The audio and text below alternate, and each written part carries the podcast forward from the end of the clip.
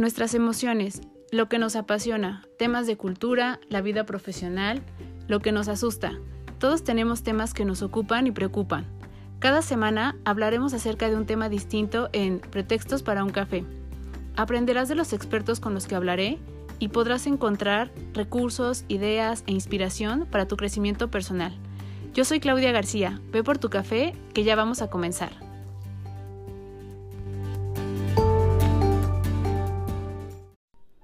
Hola a todos, bienvenidos a Pretextos para un café, a un episodio más. Espero que estén teniendo un día, tarde o noche muy productivo, muy bueno, que esta semana esté siendo una semana con respuestas que estén esperando positivas, con crecimiento, con éxitos, con sonrisas, con eh, aprendizajes. Espero que esté siendo una muy buena semana. Estamos terminando mes, entonces eso también es importante y nos estamos acercando a fin de año súper rápido.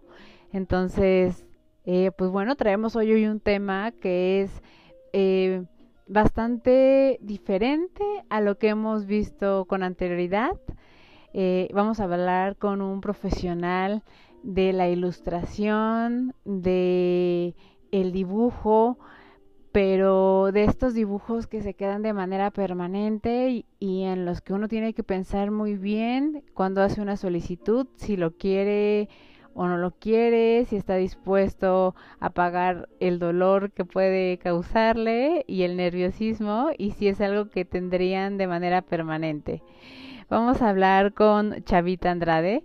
Chavita es tatuador, entonces eh, Chavita, pues bueno, nos va a contar no solo acerca de su trayectoria, que es bastante característica y me parece que es una historia bastante interesante.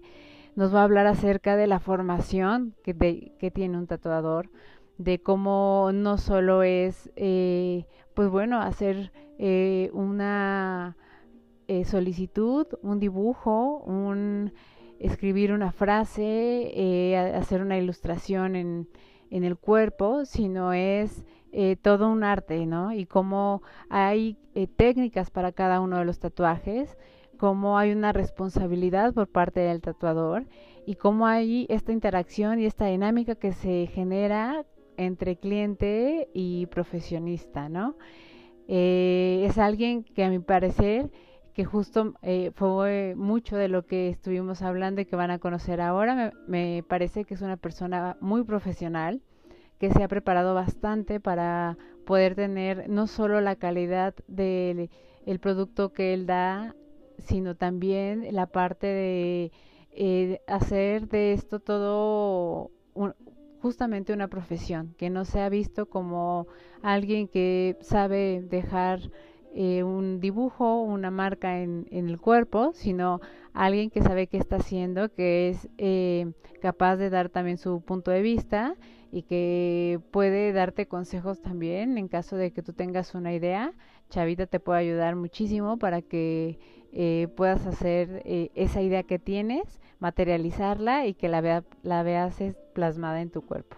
Entonces, pues ahora que ya no hay tantos estigmas en este tema de los tatuajes, justo como hay tatuajes que pasan de moda, que tienen su momento, eh, como eh, pues justo surgen tendencias y cómo tratamos de buscarle un significado, ¿no? A lo que vamos a querer representar en nuestro cuerpo. Yo siempre he creído que pues es una manera también de comunicar algo por medio de una marca que tenemos y que dejamos en nuestro cuerpo y cómo siempre queremos que se vea estético, cómo queremos que esté en cierta parte eh, o una parte determinada del cuerpo y por qué y que uno debe de pensarla más de una vez antes de hacerlo porque son permanentes, ¿no? Entonces, de todo esto vamos a hablar. Me parece que la parte más interesante es conocer el pensamiento de Chavita, es conocer cómo fue creciendo y cómo fue desarrollándose hasta llegar a ser el profesional que es hoy. Y para brindar esta parte de calidad y de confianza en una actividad donde sí se necesita una responsabilidad por la parte sanitaria, una responsabilidad por la parte de la calidad y donde sabes que estás llegando a un estudio donde hay alguien que te está brindando todo esto y que además tienes el plus de que puede eh, darte un consejo y que puede eh, mencionarte qué es lo mejor en cuanto a una decisión. Siempre llegamos indecisos a hacernos eh, nuestro primer tatuaje o nuestro segundo tatuaje. Siempre queremos que se vea muy estético y hay veces que no pueden ser eh, posibles de la manera en como lo queremos tal cual por ciertas eh, cosas que nos va a contar Chavita.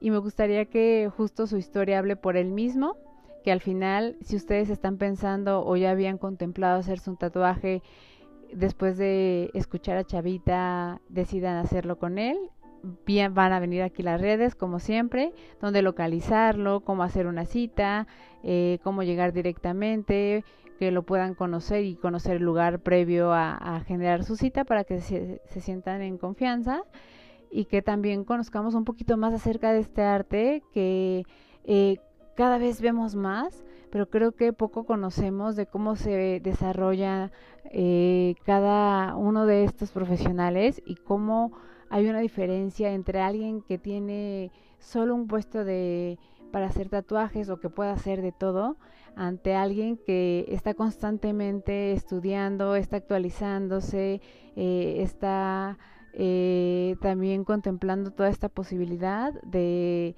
meter diferentes saberes de diferentes países y con diferentes profesionales con quienes ha tenido oportunidad de compartir para traerlo de este lado y que nosotros podamos tener como decíamos, calidad y que nos sintamos seguros al lugar al que vamos a ir y en confianza.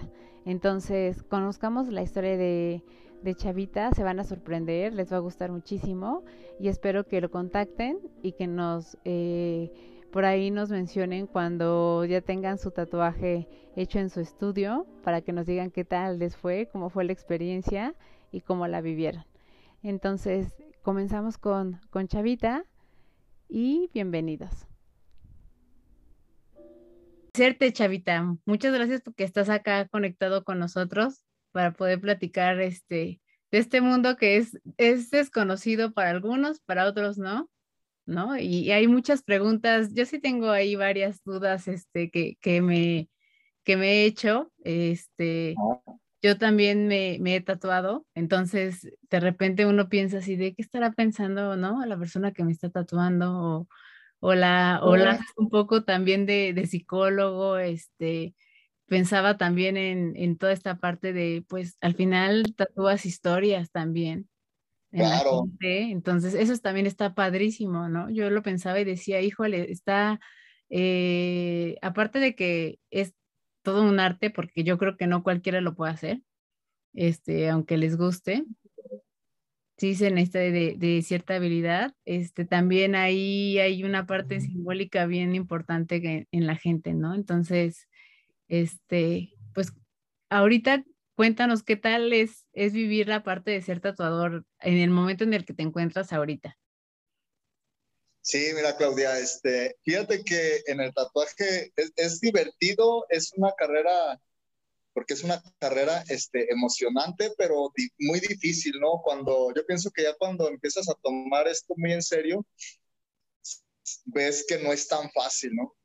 Es bonito para quien, quien en verdad ama hacer esto, ¿no? Quien en verdad este, quiere hacer tatuaje. Pero hay muchísima gente que se mete al tatuaje por moda y yo pienso que ellos el día que lleguen a, a un, ¿cómo se puede decir? Sí, este, que lleguen al tiempo que, que, se presentan las dificultades en el tatuaje, que, que, que ven que no es como tan fácil, que ven que se requiere sacrificar este tiempo, familia, porque hay que estar viajando, hay que estar estudiando, hay que estar leyendo, hay que estar aprendiendo idiomas, culturas, este, y, y ya que te empiezan a doler las manos, este, se te puede llegar hasta fracturar una lesión de tendón o algo así en las muñecas, en los dedos, ya por tanto dibujo, por tanto tatuaje, la vibración de las máquinas, que tu vista se te cansa bastante, que tu espalda se te empieza ya a fregar, muy, unos dolores ya fuertes después de tatuar, ¿no? Entonces, ya es lo, es lo difícil del tatuaje, ¿no? Ya cuando ves que pues, no, no, estaba, no está tan, tan fácil.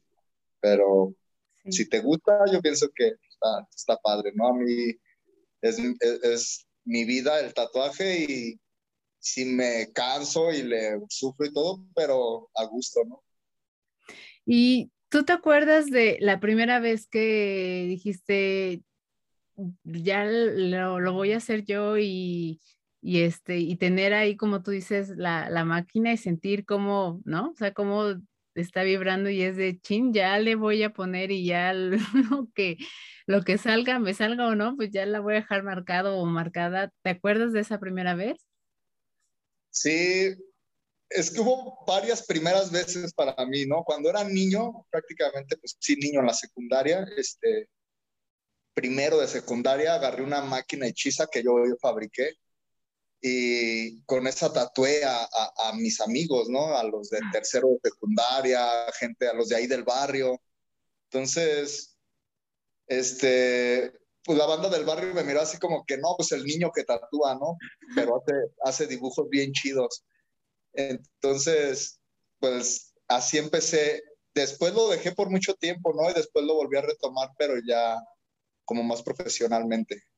Y, o más bien yo busqué, busqué cómo, cómo hacerlo profesionalmente. Cuando me di cuenta de que ya había estudios profesionales, que ya usaban máquinas profesionales, equipo ya diferente, de más calidad, que ya eran otros pigmentos, que ya había este, higiene, que ya había, que ya los controlaba salubridad en ese tiempo. Uh -huh. este, entonces, ya todo eso empecé a buscarlo, pero ya más grande, ¿no? Ya como a los 18 años. Este, y empecé a enrolarme en, estudio, en un estudio de tatuaje en León, Guanajuato. Este, y ahí fue donde empecé como aprendiz como dos años a tres años. Este, estuve de aprendiz y, y estuvo, estuvo padre esa, esa etapa, ¿no? Porque aprendes mucho, sufres mucho, ¿no? Te hacen sufrir mucho. Los, en, en, ese tiempo ser aprendiz y era como de a de veras, ¿no? O sea, los maestros sí te trataban, este, no mal, pero sí, no podías tener un error. O sea, y hablo de que tú tenías que limpiar el estudio y, si, y llegaban y, y, pasaban así su dedo sobre un cuadro y si salía polvo, era un regañadón, ¿no? O sea, era muy estricto.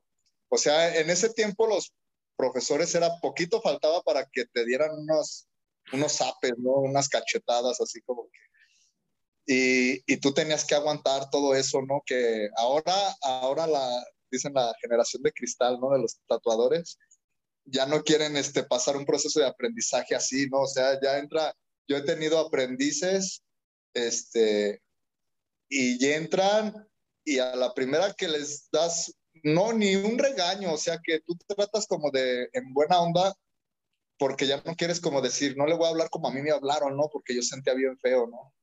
Entonces, tú tratas como que de suavizar el asunto y dices, oye, es que mira, esto no me pareció, esto está mal. Y, y agarran sus cosas y se van súper molestos, ¿no? De que, no, pues tú, ¿por qué me vas a regañar? Ni mi papá me regaña y te quedas tú, ni siquiera te estoy regañando, carnal, ¿no? Pero ya ahora es así, ¿no? Y también hay aprendices que, pues sí aguantan, ¿no?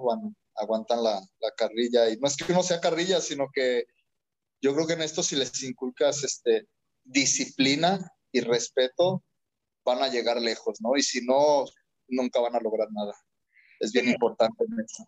Sí, es, es, justo lo que te iba a decir. Yo creo que es parte de, o sea, de, de, respetar y darle seriedad a lo que estás haciendo. O sea, que no es como de, ah, es, lo hago y es porque me entretengo y no, o sea, tiene, ¿no? Tiene sus, como tú dices, así como están las normas de salubridad, ¿no? Que te dicen, ah, tienes que hacer esto, tal y así.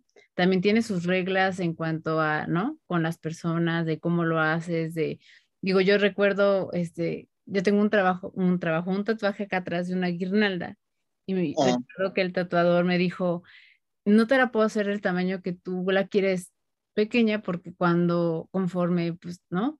Tu piel vaya cambiando, se va a ir haciendo más chiquito y se va a ver feo, ¿no? O sea, se va como a distorsionar, entonces mejor te lo hago más grande para que se vea mejor.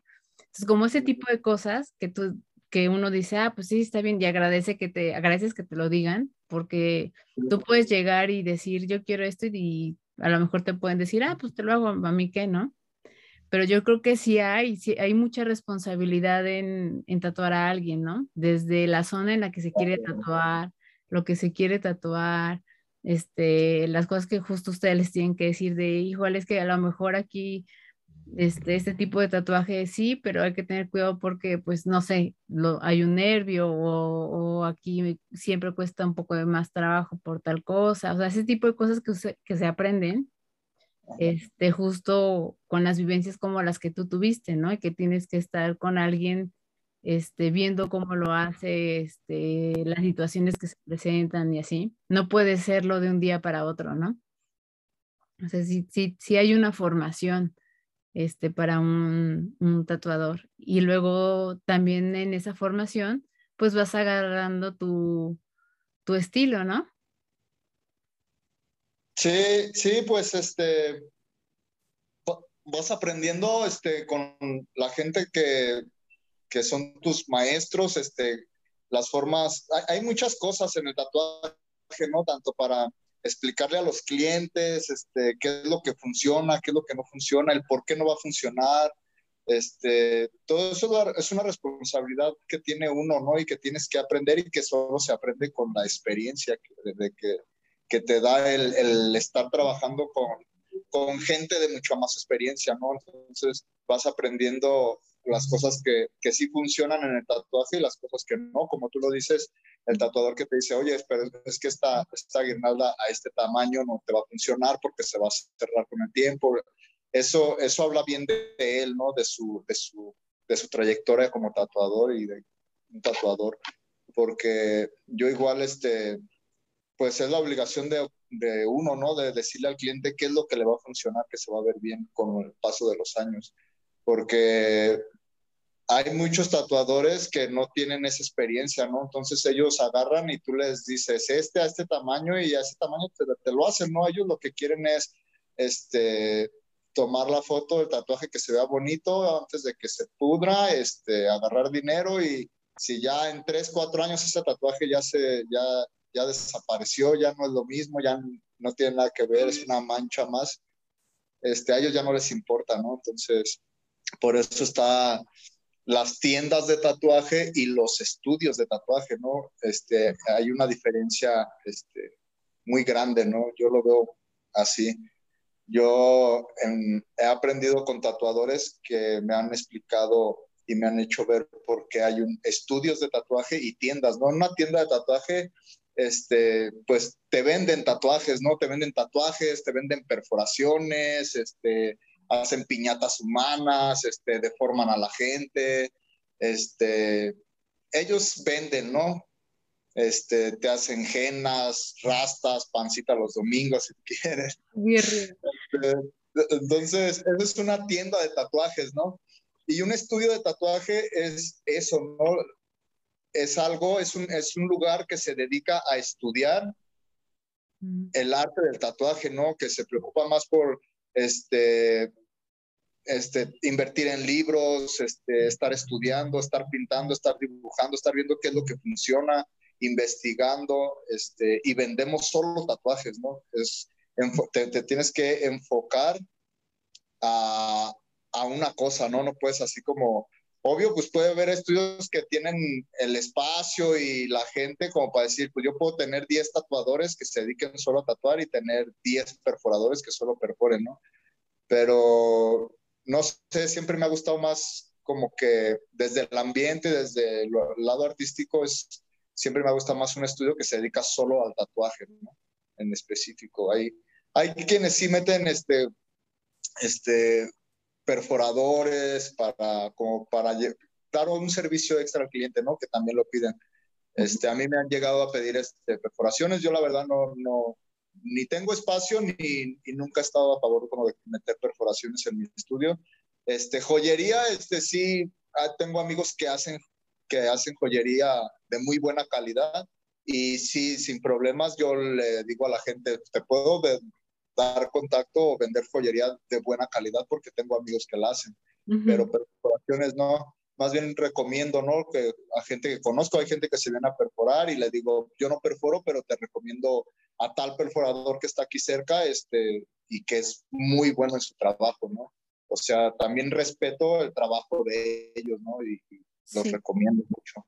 Pero no, yo, yo perforé cuando estaba aprendiendo a tatuar porque en ese tiempo los, no había perforadores.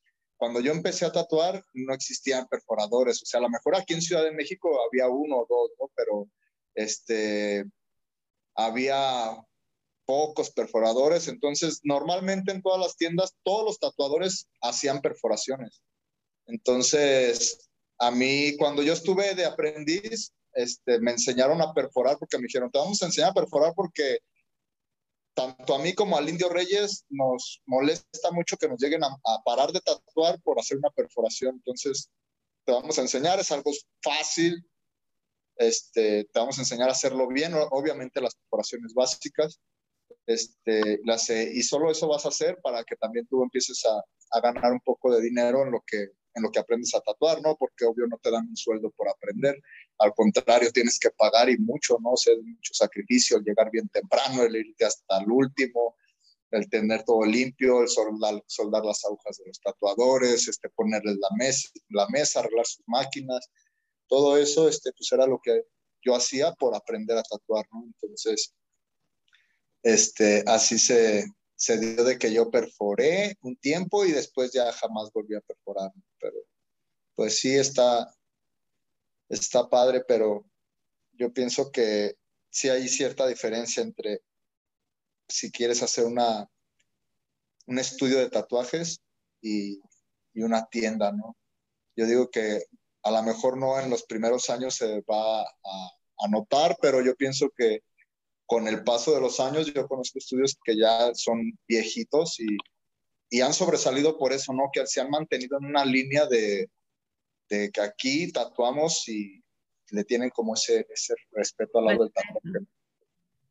Sí, y, y, también generan así en el cliente este, como mayor confianza, ¿no? Porque como ver que eh, de repente hagan de todo, este, es como de, híjole, ¿no? Y, y si ves que se dedica solo a esa parte y dices, ah, pues no, es, es lo que hace todo el tiempo, entonces es como mucho, mucho mejor, por, por llamarlo así, para, para la parte de la confianza que te da, ¿no? Porque la gente siempre al inicio está en esta disyuntiva de me lo hago o no me lo hago, este, digo, tú lo debes de vivir todo el tiempo de, ¿no? Las, las personas que van por su primer tatuaje que no, no saben si sí o si no y les da nervios y demás y así y este y pues ya el que se sientan en confianza les, les ayuda. Pero también debe ser muy gratificante cuando terminas el tatuaje y este y se los ves y dices oye sí quedó bien no o sea quedó bien y ves a la persona que queda también contenta porque te decía pues para mí yo creo que eh, toda la gente que se tatúa o es sí sí hay tatuajes de moda no pero la mayoría es porque tiene algo simbólico, ¿no? O representa algo ese tatuaje. Entonces, este, pues estás eh, contribuyendo a, marcar esa parte de su vida que para esa persona es importante, ¿no? Y que, y que va a quedar ahí en, la piel, o sea, literal o metafóricamente, pues sí, en, la piel queda, queda esa parte. Sí. sí fíjate que aquí en, en México este, es muy es muy significativo el tatuaje, ¿no? O sea, la gente siempre busca que el tatuaje tenga un significado con algo de su vida, este, no sé, siempre, por eso se tatúan cositas pequeñas, ¿no? Porque es que esto, este, mi mamá que falleció, mi papá es válido, ¿no? Pero este, pienso que falta como abrir más, un poquito más la mente de, también del público, ¿no? De, educarlos un poquito en esa parte. En otras partes del mundo, este, a mí me ha tocado viajar y, ver este, gente que se hace tatuajes impresionantes. Muchos no tienen en realidad un significado para ellos, ¿no? O sea, en realidad es, dicen, o sea, me, me gusta esto y me lo quiero hacer y, y, quiero tal estilo con tal tatuador y que él trabaje a, y que él me recomiende a qué tamaño funciona, en qué parte del cuerpo funciona, ¿no? Entonces, a veces que, bueno, pues yo quiero algo que signifique algo de mi religión, de mis creencias, de lo que sea, pero se le da, cuando le dan la libertad y el espacio al tatuador, pues puedes hacer un suite completo, ¿no? De, de, de, un tema en específico que tenga un significado. Este, pero sí la gente aquí en México todavía es más un poquito, este, como cerrada en ese, en ese tema de, del decir el tatuaje pequeño, nomás porque muchos, los que van empezando, este, pues se hacen tatuajes pequeños. Hay gente que sí va empezando y dice, yo voy empezando, pero me quiero hacer toda la espalda, ¿no? Pero son, son, pocos, pero sí estaría padre que un día la gente, este, pues empezara a pedir cosas más grandes, que se acercara con tatuadores que tienen experiencia en, hacer trabajos un poquito más grandes, más elaborados, sobre todo que les dibujen, que les diseñen sus propios, sus ideas, ¿no? O sea, es bien padre cuando la gente te da solamente la idea que te dice, yo tengo la idea como de un dragón, este, y un samurái, y, y ya tú hazte bolas, ¿no? Lo quiero para tal parte. Entonces, esa libertad está bien padre porque ahí sacas toda tu creatividad, ¿no? Que lo, lo, bonito de este oficio, ¿no? El, el, el, yo pienso que el tatuador que es creativo, muy creativo en el dibujo, puede lograr llegar muy alto en el tatuaje, ¿no? Porque tiene lo principal, que es la creatividad. Y eso para el cliente es, es, es bien padre porque a mí me ha tocado, yo casi tengo muchísimas piezas que he dibujado especialmente para mis clientes, ¿no? Que me dan así como que una idea media vaga y yo me la imagino y lo plasmo en papel, pero saco directamente de mi cabeza las ideas, ¿no? Entonces, cuando el cliente lo ve y le gusta demasiado, o sea, no nomás es una satisfacción para el cliente, sino para mí también, ¿no? Me siento, me siento bien, me siento a gusto, me, me, da mucha este, felicidad de que, que les haya gustado algo que, que yo inventé, ¿no? Este, que tomas bases de, de varios tatuadores, de varios fotografías, se puede decir, de lo que sea, este, y ya tú eres, sacas la creatividad para decir, pues quiero que tenga también esto, que lleve esto, que esté haciendo esto, y, o, definitivamente lo sacas completamente de tu, de tu cabeza, ¿no? O sea, también he estudiado mucho dibujo y pintura, este, y figura humana, y lo de animales y cosas así, entonces también ya no se me dificulta tanto como dibujar algo nuevo sin necesidad de ver alguna base, ¿no? Entonces, eso está bien padre. Entonces, si la gente se hace cosas pequeñas porque, pues, es que significa esto, ¿no? Llegó la época de los infinitos, de los vientos de león, de las palomitas volando, de la plumita que se deshace, este, y ahora ya pues, la banda se está tapando esos tatuajes, ¿no? O sea, llega a suceder, ¿no? O sea, a, a, veces hacerte un tatuaje que está de moda, pues no está tan padre, ¿no? Porque va a llegar el día de, de mañana que ya la gente no te va a preguntar, oye, ¿dónde, dónde, ¿dónde tienes tu tatuaje? O si no te va a decir, oye, ¿dónde tienes tu infinito, no? Porque ya todo el mundo lo tiene, ¿no? Entonces, ya por eso mucha gente te empieza a tapar los tatuajes de moda porque a lo mejor cuando se lo hicieron pensaron que, ah, pues nomás yo lo voy a traer, ¿no? Y de repente ya vieron que todo el mundo lo trae. Ajá.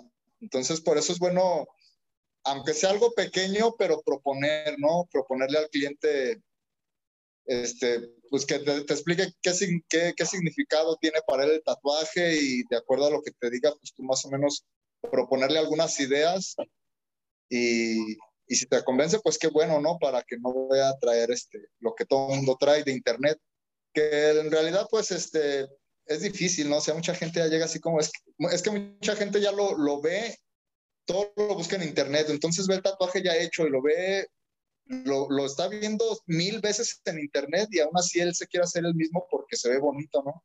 Pero no se pone a pensar de que, bueno, si ya lo vi tantas veces en internet es porque mucha, mucha gente lo trae, ¿no? Ahorita el, es el Poseidón o no sé quién es que también está súper de moda y ya todo el mundo lo hace, ¿no? O sea, ya, ya cuando uno como tatuador lo tatúas, pues ya ni tiras la, plantilla, la plantilla, ¿no? Porque dices, ya, ¿para qué tiro la plantilla si mañana... Porque iba a llegar otro que sí. Ajá, cuando tatuaba cuando empezaba a tatuar era la moda de las estrellas, creo, ¿no? Todo el mundo se quería hacer estrellas. También, sí, es verdad, sí. Entonces, y a la fecha, ¿no? Todo el mundo estrellas y estrellas. Entonces, yo, yo en el estudio tenía las plantillas de las estrellas y las guardaba, ¿no? Entonces ya llegaba la gente y, ah, es que me quiero hacer una estrella y sacaba ya todas mis plantillas. ¿Cuál quieres? ¿Cuál te gusta, no? Está esta que tiene acuarelita, está esta que tiene puntitos, está esta que tiene colorcitos así, está esta náutica, está... Ah, pues me gusta esta y ya la pegabas nada más, ¿no? Ya tenías ahí la plantilla porque pues, es la moda, ¿no? ¿Para qué la tiro? No va a servir. Pero y ahora ya mucha gente es así como que me quiero tapar esa madre porque ya todo el mundo la trae, este, entonces quiero hacerme ya una pieza más de de veras, ¿no? Que le llamamos nosotros, un tatuaje ya más serio, ¿no?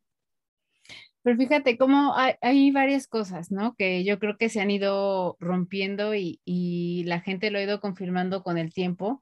Y es eh, una que, que el tatuador, como tú dices, este, se, se prepara, o sea, no es alguien que, que, este, que de repente se, se, empezó a juntar con alguien que sabía tatuar y medio le enseñó y entonces dijo, ah, pues este, voy a dedicarme a esto porque me gusta el relajo o así, porque antes la gente lo veía como así, ¿no? No lo veía como, ah, es un estudio o es tal o así. Y este, y, en realidad no, ¿no? O sea, te vas preparando, como tú decías, o sea, aprendes de dibujo, aprendes de, este, de técnicas, tienes que saber hasta un poquito de anatomía porque, ¿no? Hay, partes del cuerpo que duelen más que otras, este, cuando te tatúas o dependiendo de lo que te vas a este, tatuar, aprendes hasta a leer a la gente, ¿no? De, híjole, no. Este, por ejemplo, si te proponen, si te dicen que tienen tal idea, tienes que, pues, un poquito como decir, ah, ¿cómo es la personalidad de la persona a la que le voy a hacer esto? Porque si no, a lo mejor no están este, abierta como para tal, le va a gustar algo más como conservador. Entonces, la verdad es que sí es, sí es muy distinto a cómo era antes, ¿no? La, la parte de tatuar.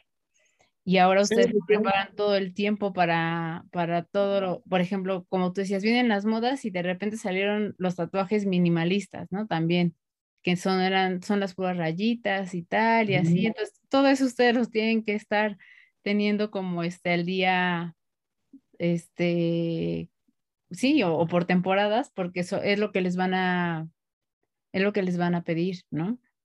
Sí, sí, pues mira, este, lo que pasa es que ha cambiado tanto el tatuaje que ya es difícil, ¿no? Obvio, tienes que prepararte y estudiar mucho, pero eso ya lo ve uno sobre la marcha en el tatuaje, ¿no? En el estudio ya conforme vas aprendiendo y vas conociendo otros artistas, vas viendo pues que no es nomás el, el, desmadre, ¿no? Que tienes que este, estudiarle, ¿no? Obvio, los tatuadores que, que, nos encanta el dibujo y la pintura y estudiamos dibujo y pintura este, desde, desde chicos, este, pues sí tenemos algún conocimiento por ahí extra, ¿no? Pero, pero también este, el tatuaje, yo siempre he dicho que el tatuaje siempre, lo bonito del tatuaje siempre fue que es una marca de rebeldía, ¿no?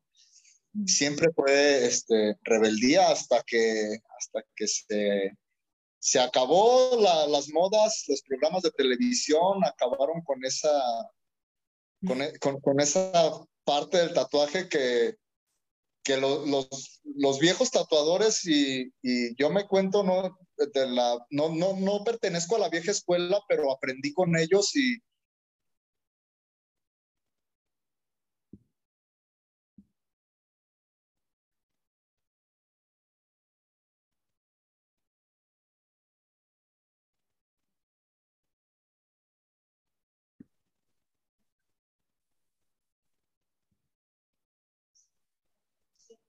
¿Ya está? Ya, ya, ya, sí. Te había sido tantito.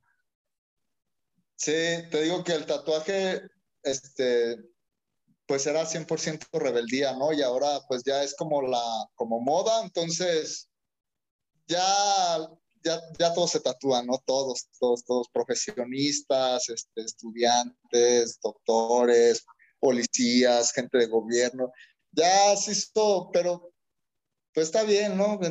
Entre más gente se tatúa, más trabaja uno, ¿no? Pero este, pues hubo una parte de eso, ¿no? En la, en la vieja escuela hubo una parte de que pues era parte de la rebeldía estar tatuado y todo eso. Y, y yo creo que, que eh, se, se, comenzó también a volver una manera, una forma de expresión, ¿no? Este, sí. la gente, de buscar otras maneras de, de expresarse. Este, yo, yo, por ejemplo, hace mucho tiempo antes de hacer todo esto, trabajaba en recursos humanos en Laboratorio Médico Polanco y cuando a las tomadoras de muestra, que son las que te sacan la sangre, ¿no? Para, para los estudios, teníamos que revisarles que no tuvieran tatuajes como cerca, porque si los veían el paciente, pues a lo mejor el paciente iba a pensar como de, ay, ella me va a sacar la sangre.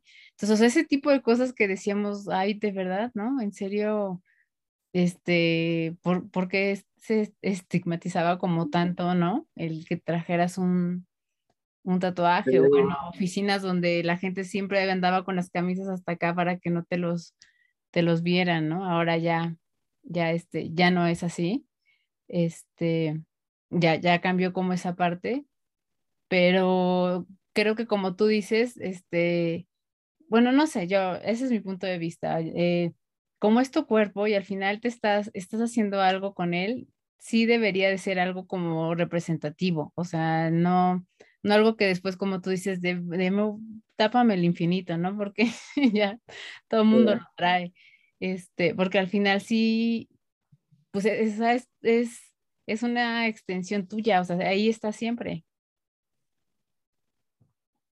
Sí, pues es que, pues eh, son válidas las dos opciones, ¿no? O sea, puedes hacerte un tatuaje porque simplemente por el gusto de hacértelo, porque te gusta un tatuaje o porque quieres que signifique algo, ¿no? Entonces, este, no sé, hay gente que si le dices, oye, ¿y qué significa tu tatuaje? Pues significa que tenía dinero para hacérmelo, ¿no? Y, se acabó, ¿no?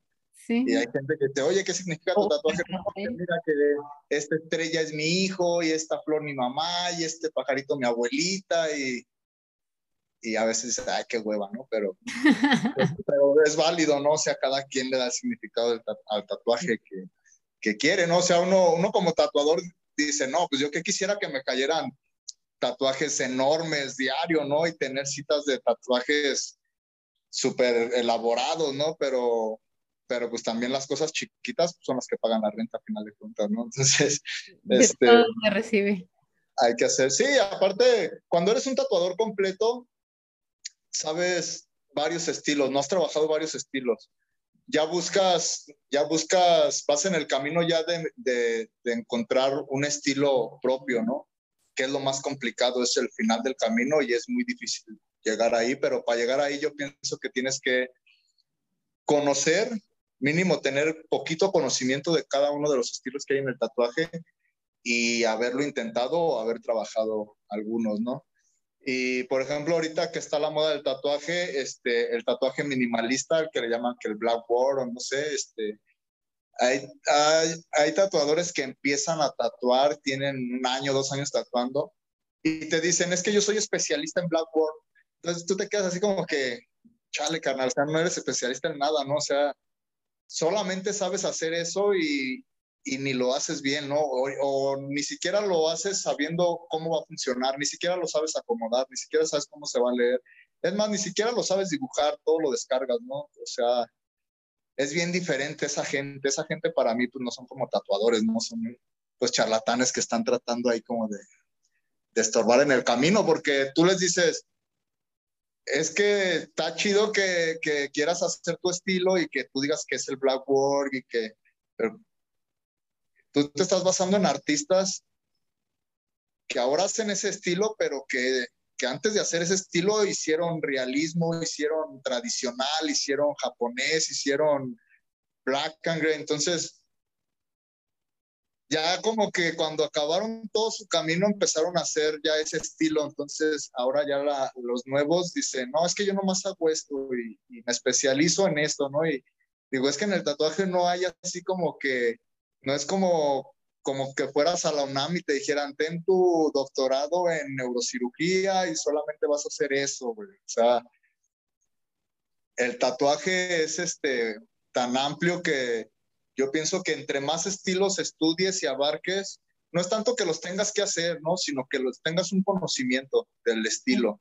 Porque entre más estilos conozcas, obvio, este, vas a tener más conocimiento de, a la hora de dibujar, a la hora, a la hora de, de, acomodar, de, de, definir un diseño para un cliente, ¿no? Sabes este, los trazos que te van a ayudar, los colores que te van a ayudar, los que van a funcionar, los que se van a ir, el tamaño que va a funcionar, ¿no? Entonces, todo eso, el conocimiento te lo va a dar el, el, el estilo, los estilos que, que, sepas, ¿no? A mí me gusta mucho el estilo ilustrativo, el japonés y, y quiero, hago como una combinación de esos en mis dibujos para proponer al cliente, pero también este, dibujo cualquier cosa, ¿no? O sea, lo que me gusta del estilo que es como más ilustrativo es que puedes dibujar cualquier cosa, ¿no? Cualquier tema lo puedes, lo puedes dibujar y llevarlo al tatuaje. o sea, hay gente que te dice, no, es que pues, me gusta el blackboard, ¿no? Y dices, ah, pues te hago blackboard, ¿no? No importa.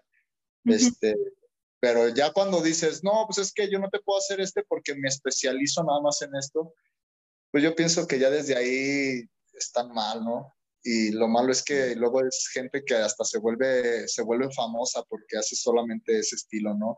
Hay un chavo que hace estilo acuarela, que la verdad yo pienso que cualquier tatuador puede hacerlo porque es demasiado sencillo.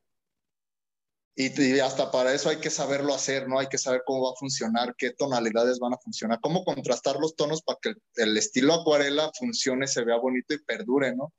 Y hay algo que es súper famoso y gana muchísimo dinero haciendo solamente eso, ¿no? Que para mí es como que está haciendo y vendiendo basura, ¿no? O sea, no sé, digo, a final de cuentas, le metes tanto escándalo a tu acuarela que cuando se sienten los pigmentos se empiezan a mezclar, este, ya se va a ver mal, ya no se va a ver bien, ¿no? Ya, ya no va a ser lo mismo y, y aparte es un estilo que, pues sí, se puede ver bonito y todo, pero es moda, ¿no? A final de cuentas, y no se me hace como que a mí en lo personal, ¿no? O sea, porque pues yo entiendo también que hay gente que dice, bueno, pues a mí me gusta, ¿no? Digo, pues está bien, o sea, yo también respeto eso. Hay clientes que me han dicho, oye, yo quiero que le metas un estilo acuarela aquí y acá. si a ellos les gusta, pues se lo hago, no es mi trabajo, ¿no? También, este, no les voy a decir, ay, no, yo no hago eso, ¿no? Lo sé hacer, ¿no? Este, pero yo pienso que es una que va a pasar de moda, ¿no? O sea, veo, por ejemplo, un tatuaje tradicional, un clásico americano, un clásico no sé, hasta un neotradicional que se puede llamar, que es un poquito más como el tradicional, pero un poco más elaborado, más, más moderno. Pero el tatuaje clásico lo miras bien puesto en cualquier persona y es un tatuaje que va a durarle toda su vida siendo un tatuaje bonito, ¿no? y se va a ver muy padre, ¿no?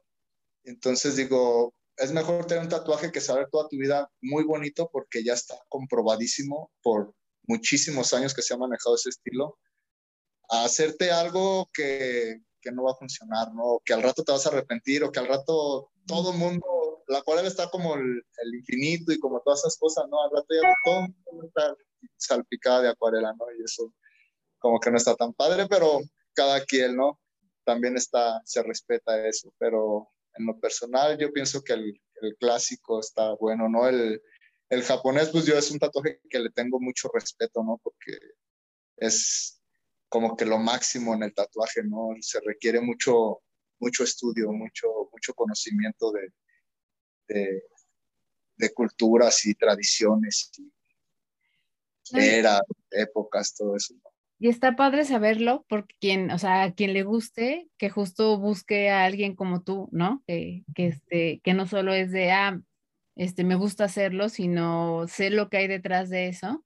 Y entonces, ¿no? Este, le tienes respeto y por eso se hacen las cosas de manera distinta cuando le tienes justo esa parte de, de respeto, de, este, de conocimiento, ¿no? De dónde viene, de por qué y demás. Entonces, está padre saberlo para quienes estén buscando a alguien que, que, tenga como más experiencia en esa parte, digo, este, más gusto en esa parte, que busque a alguien con, con tu experiencia.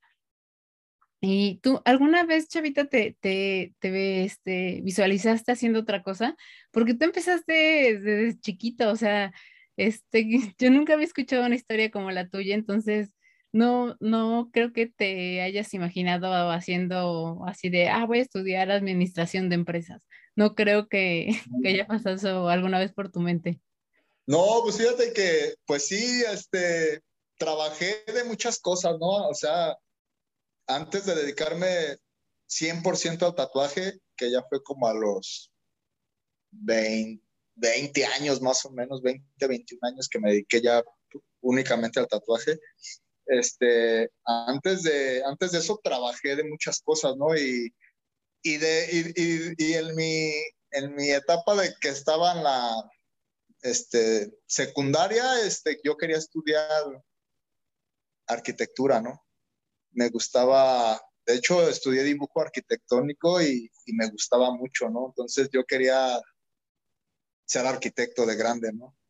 Pero pero pues ah, ya cuando entras a, al desmadre con los amigos del barrio y todo eso, pues empieza a ir el tiempo y, y ya después, pues sí, te entra de repente que al arrepentimiento de que, güey, dejé pasar muchos años y no estudié, ¿no? Entonces, pero pues se van dando las cosas, ¿no? Se van dando poco a poco las cosas. O sea, yo sin querer este, fui a dar a la universidad a estudiar artes plásticas, ¿no? Y fue así como que sin querer, ¿no? no fue así como que quiero ser licenciado en artes plásticas, no. Yo entré a estudiar a la Casa de la Cultura Diego Rivera en León, Guanajuato, dibujo y pintura, y mi profesor este, daba, la clase de perspectiva en dibujo en la materia de artes plásticas de la Universidad de Guanajuato, que la sede estaba en, el Museo de Arte e Historia de, León. Entonces nos quedaba muy cerca del centro la, la, la escuela y y mi profe me llevaba a dar clases a la escuela, ¿no? Porque decía, tengo tantos alumnos, pero de esos tantos, tres o cuatro son los buenos que les veo potencial, que le echan ganas, que hacen sus tareas. Y los demás, pues nomás no los echo a andar. Entonces, quiero enfocarme más a los que sí y a los que, a los que les falta poquito, pues me gustaría que, que tú me echaras la mano y que les empieces como a, a enseñar pues el dibujo básico, ¿no? Porque pues hay morros que están estudiando esa carrera y no saben ni, ni dibujar, ¿no? Y, y, llegué a la Universidad de Guanajuato a dar clases y dije, mira, ya soy profesor de la Universidad de Guanajuato, ¿no? Y, ahí y, y, seguro para quienes eh, sí quieren, lo complicado que de repente puede ser. Y mira. Ajá. Sí, sí, se va, se, se dan las cosas, ¿no? Sorpresas que, que da la vida de repente bien chida, ¿no? O sea, sí lo disfruté mucho ese, esa etapa. Yo con ese profesor aprendí mucho, este, me enseñó muchísimo y me enseñó muchas técnicas y conocí muchos profesores muy buenos, ¿no?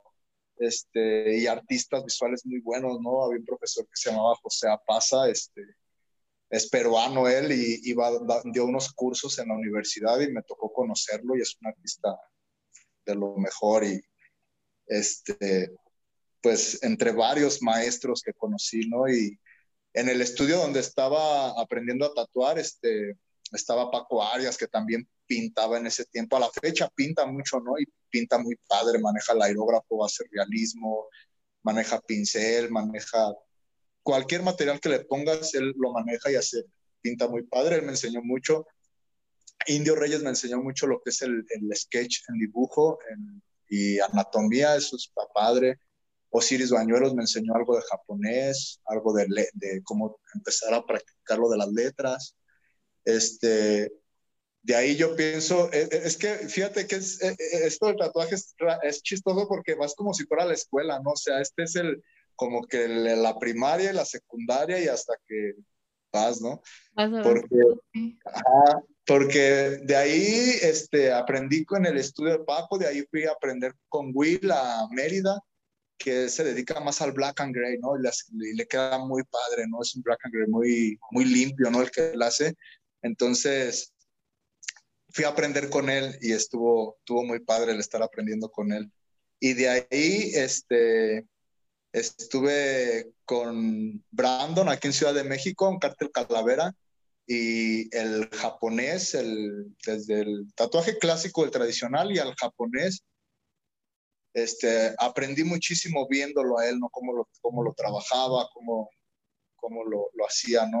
Entonces, el estar ahí con él, viendo cómo trabaja, este, a la fecha tengo este, el chance de, de estar este, y la, la oportunidad de estar ahí en su estudio, ¿no? O sea, voy a, a si voy a hacer alguna cita por ahí a su estudio. Hicimos, somos, es muy buen amigo mío y, y, eh, creo que he aprendido mucho con él y, y, estuve también con Superfly en León, este, se llama Juana Reguín, le dicen el Super y su estudio se llama Superfly.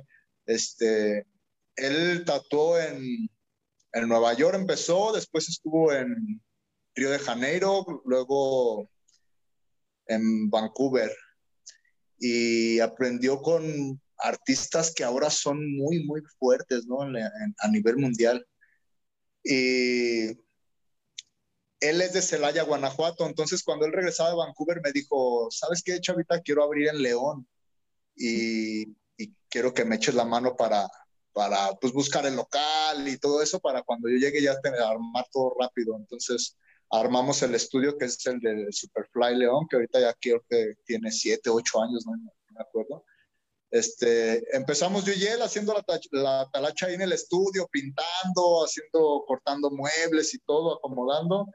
Este, y me quedé trabajando con él como dos años o tres años, no me acuerdo bien, pero también fue un paso muy grande, ¿no? O sea, el estar trabajando con él, yo pienso que cambió, de ahí empezó a cambiar mi, mi forma de, de, ver y de trabajar el tatuaje, ¿no? O sea, ya había aprendido como que lo básico del, del tatuaje, lo técnico, las, las herramientas, este, técnica, pero yo creo que el dibujo y más el dibujo que me gusta a mí trabajar, que la creatividad que, que, que, se me da en el dibujo, yo pienso que en Superfly fue donde en realidad ahí fue como un paso agigantado, ¿no? O sea, porque el maestro Super, yo pienso que sí es algo, está, está muy cabrón el Super, ¿no? O sea, yo pienso que si la, los, los tatuadores aquí en México no, fueran, no fuéramos, me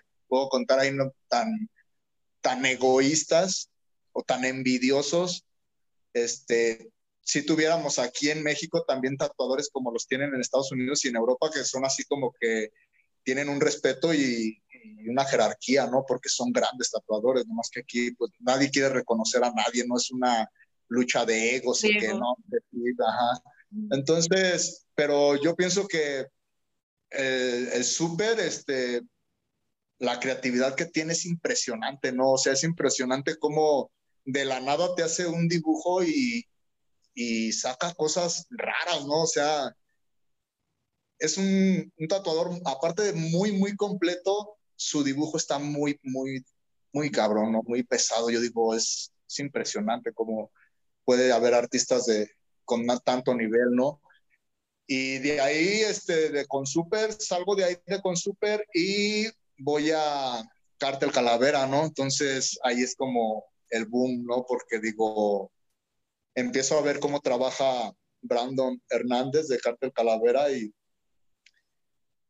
y es este, pues otro monstruo, ¿no? Se puede decir de los grandes del tatuaje este, en todo el país, ¿no?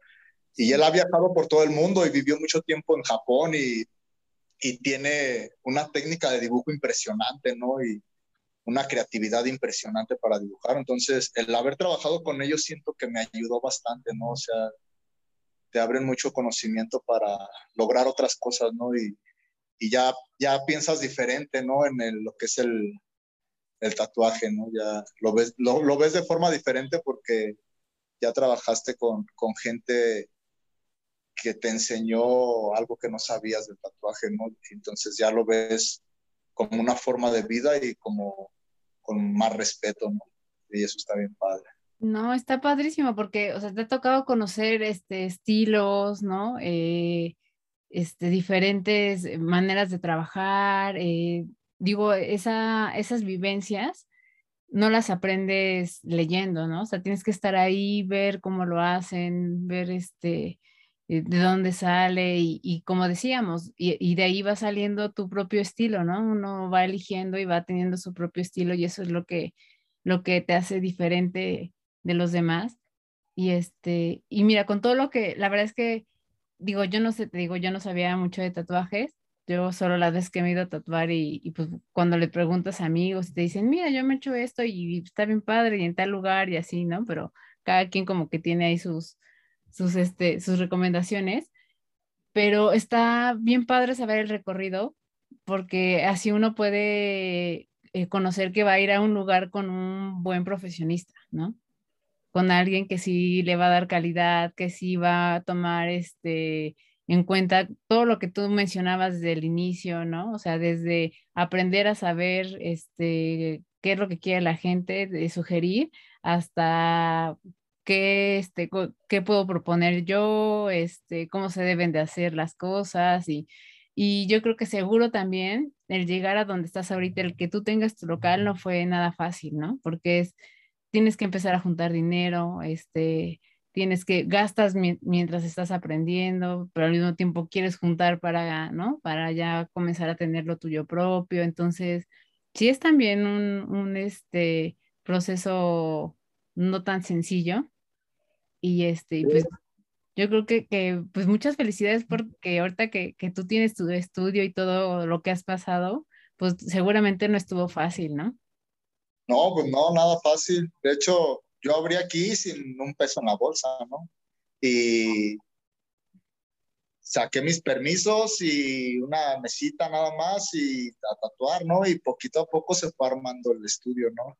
Y todavía nos falta, o sea, en un estudio nunca acabas de, nunca vas a acabar de invertirle. Cuando realmente quieres que sea un estudio, nunca acabas de invertirle, ¿no? O sea, cada, a cada rato van saliendo libros muy importantes, ¿no? Y son muy costosos, ¿no? Entonces,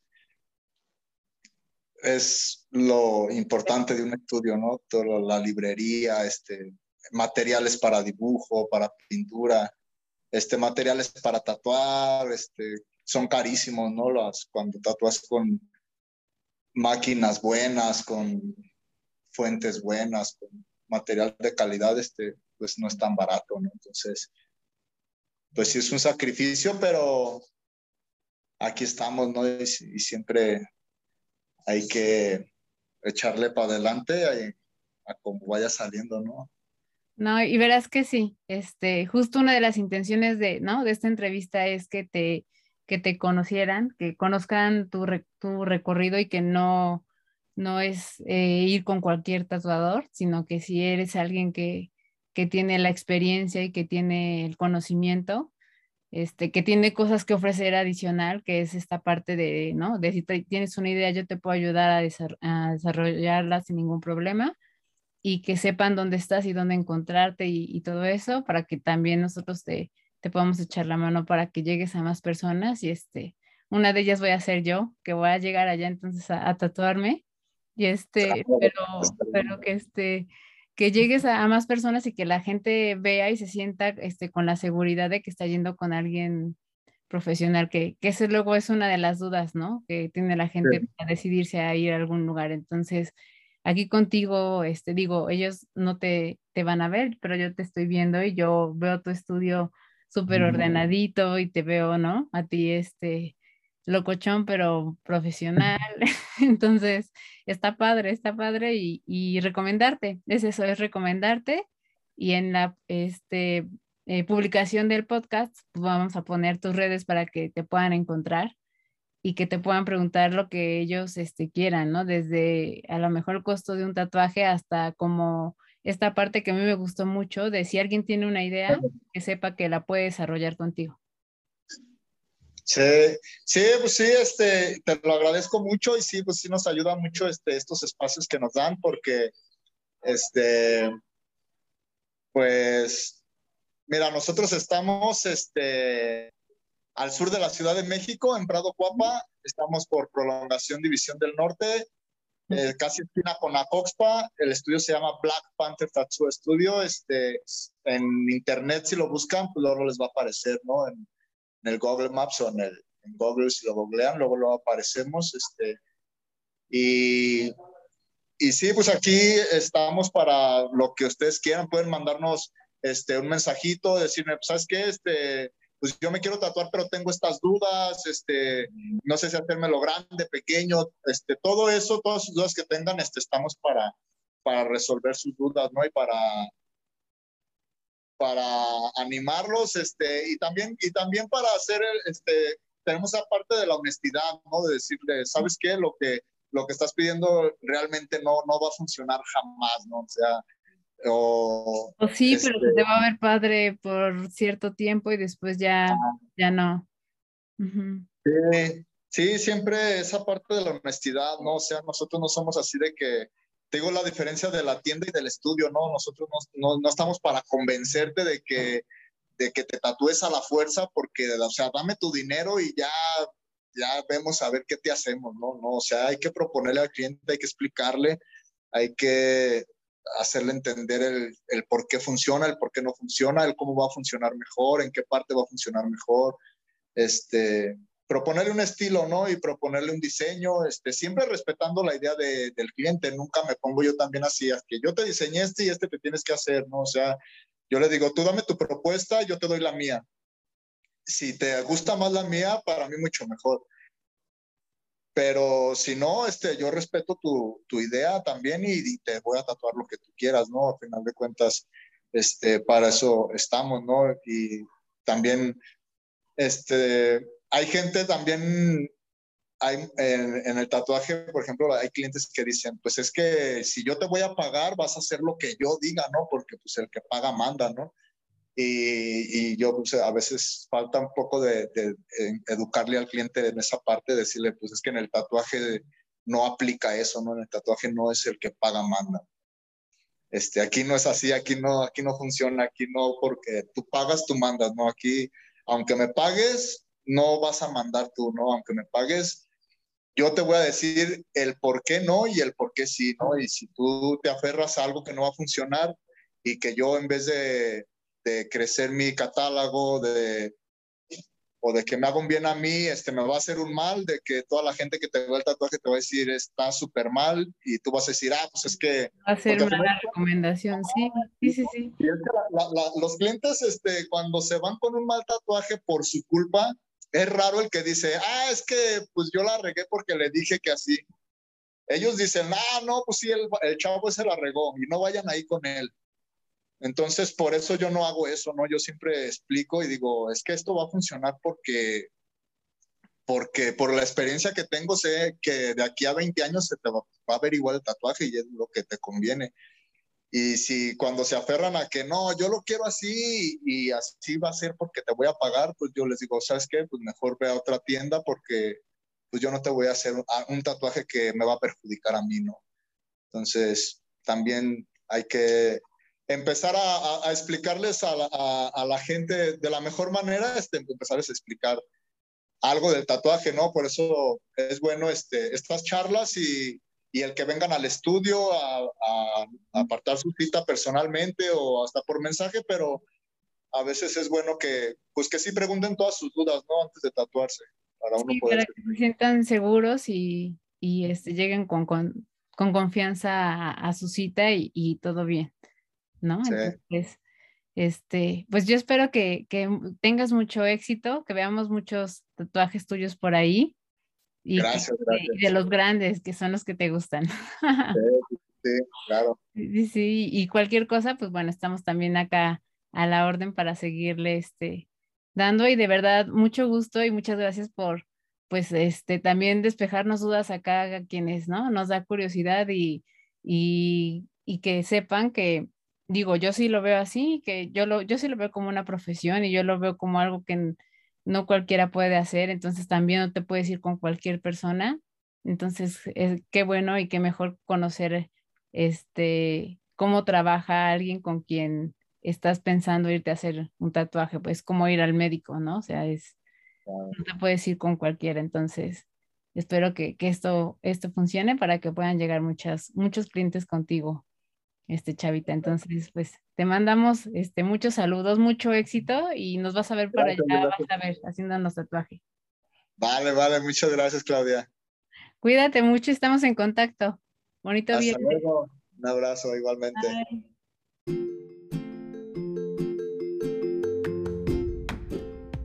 Muchas gracias por estar aquí. Nos escuchamos en el próximo episodio con un pretexto más para hablar de otro tema.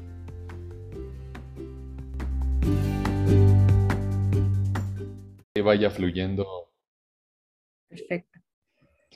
Pues muchas gracias, Arturo. Buenos días. Gracias por, por aceptar la invitación. Yo sé que seguramente debes de tener muchas actividades y, este, y robarte unos minutos de verdad se agradece. No, hombre, al contrario, Clau, la verdad es que siempre es interesante pues el, poder compartir con la gente eh, conceptos que creo que son importantes ahora en esta, eh, en esta época tan, tan compleja que nos ha tocado vivir. Pues creo que siempre es interesante este compartir ideas eh, y, y, a partir de esto pues generar algún criterio que le pueda servir a la gente. Así que yo encantado. Ay, perfecto. Pues de verdad, muchas gracias. Yo, eh, como bueno, ya, lo, ya te presentamos, sabe la gente, ¿no? ¿Qué, qué es lo que tú haces? Y yo hay una frase que, este, que a mí me, me resonó mucho cuando empecé a, a, conocerte un poquito más, que, este, que eres un loco, que, que crees que puedes ser feliz en la vida, ¿no? Entonces, este, me resonó primero por por la parte de, que eres un loco. y la otra es, no se me hizo tan descabellado, porque yo sí, yo sí me he preguntado cuando, no sé, estamos, estás en la sala esperando pasar, ya sea al médico o lo que sea, dices, ¿cuánta gente de aquí de verdad será feliz? O, solo tendrá momentos que disfrute, que dice, ah, me la pasé bien, pero ¿cuántas personas de verdad son felices? Este, yo creo que muy pocas. O sea, yo creo que hoy en día la parte de la felicidad, y es triste porque debería de ser algo muy natural, ¿no? Este, es algo que estamos buscando constantemente, ¿no? Y por eso hay tantas cosas, tanta, por eso de repente esto que vemos en las redes y, tantas cosas que, que, de las que se hablan, pero yo creo que es algo que constantemente estamos buscando, ¿no? Siempre sentimos que nos falta algo. Sí, de hecho, mira, es, muy interesante lo que comentas, Clau, porque de entrada creo que, eh, primero, en esta época que estamos viviendo, a veces me dicen, al enterarse que yo soy especialista en el tema de la felicidad, me dicen, ¿cómo te atreves? ¿Cómo te atreves a hablar de felicidad en este momento? Cuando, cuando tanta gente está sufriendo. Y yo digo, pues es que es la mejor época.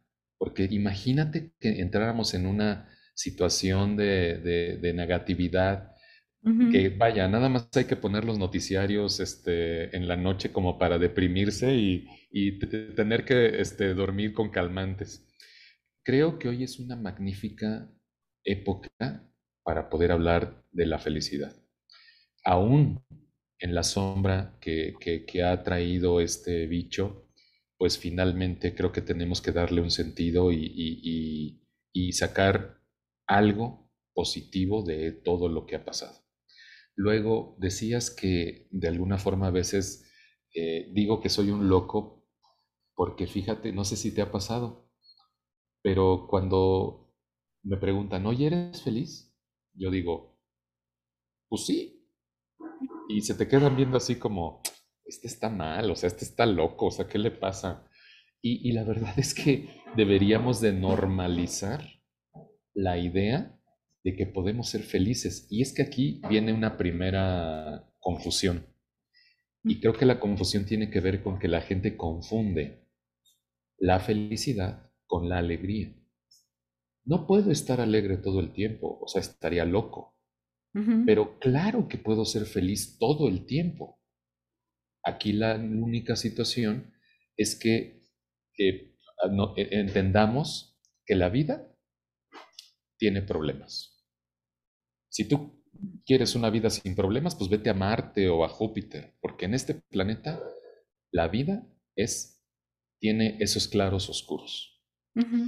Entendiendo que eventualmente habrá momentos de tristeza, melancolía, decepción, frustración, miedo, angustia, tragedias, pues lo interesante e increíble de la decisión de ser feliz es una decisión. Yo, a pesar de esas circunstancias negativas en mi vida, yo tomo la decisión de ser feliz.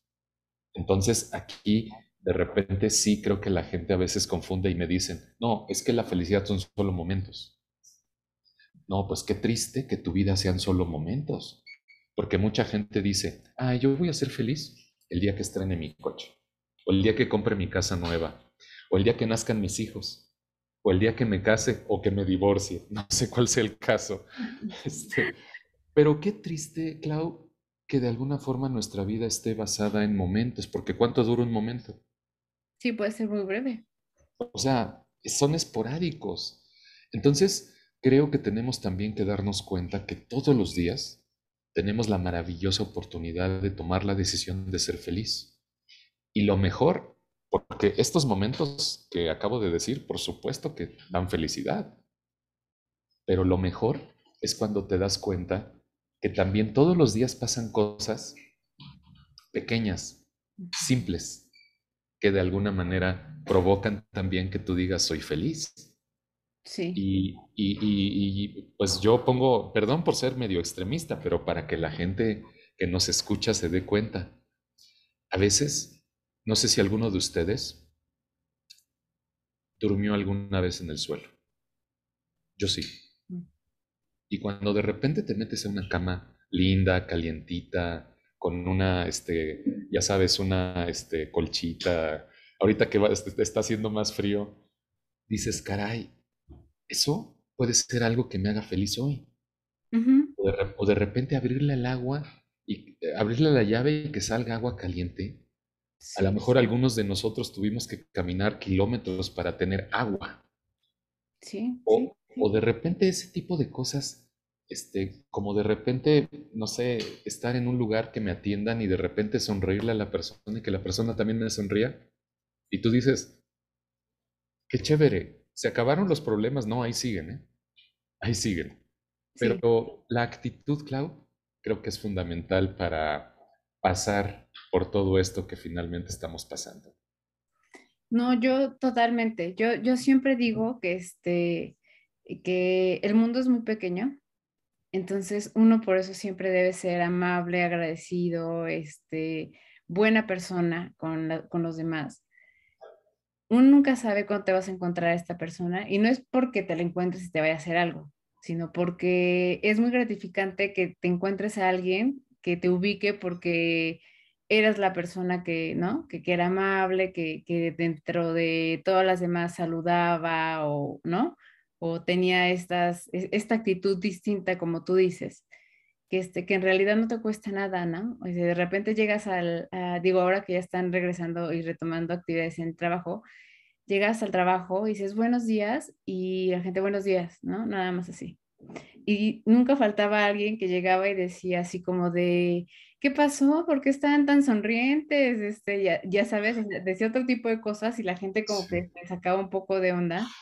Pero es, es, la actitud, o sea, este, justo la, la, actitud con la que llega cada quien.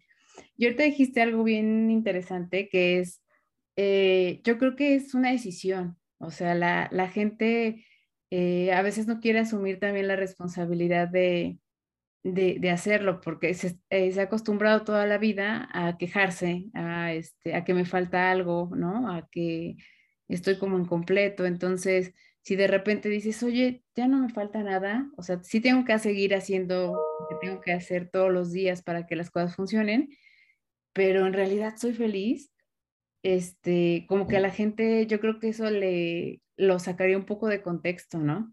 O sea, sí, sí sería como de esto no es normal para mí.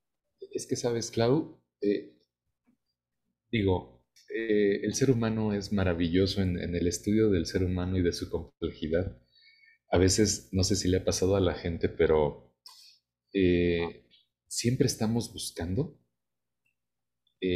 cómo echar a perder el, momento. A, mí me, ha sucedido que de repente me preguntan, Arturo, danos un secreto para ser feliz.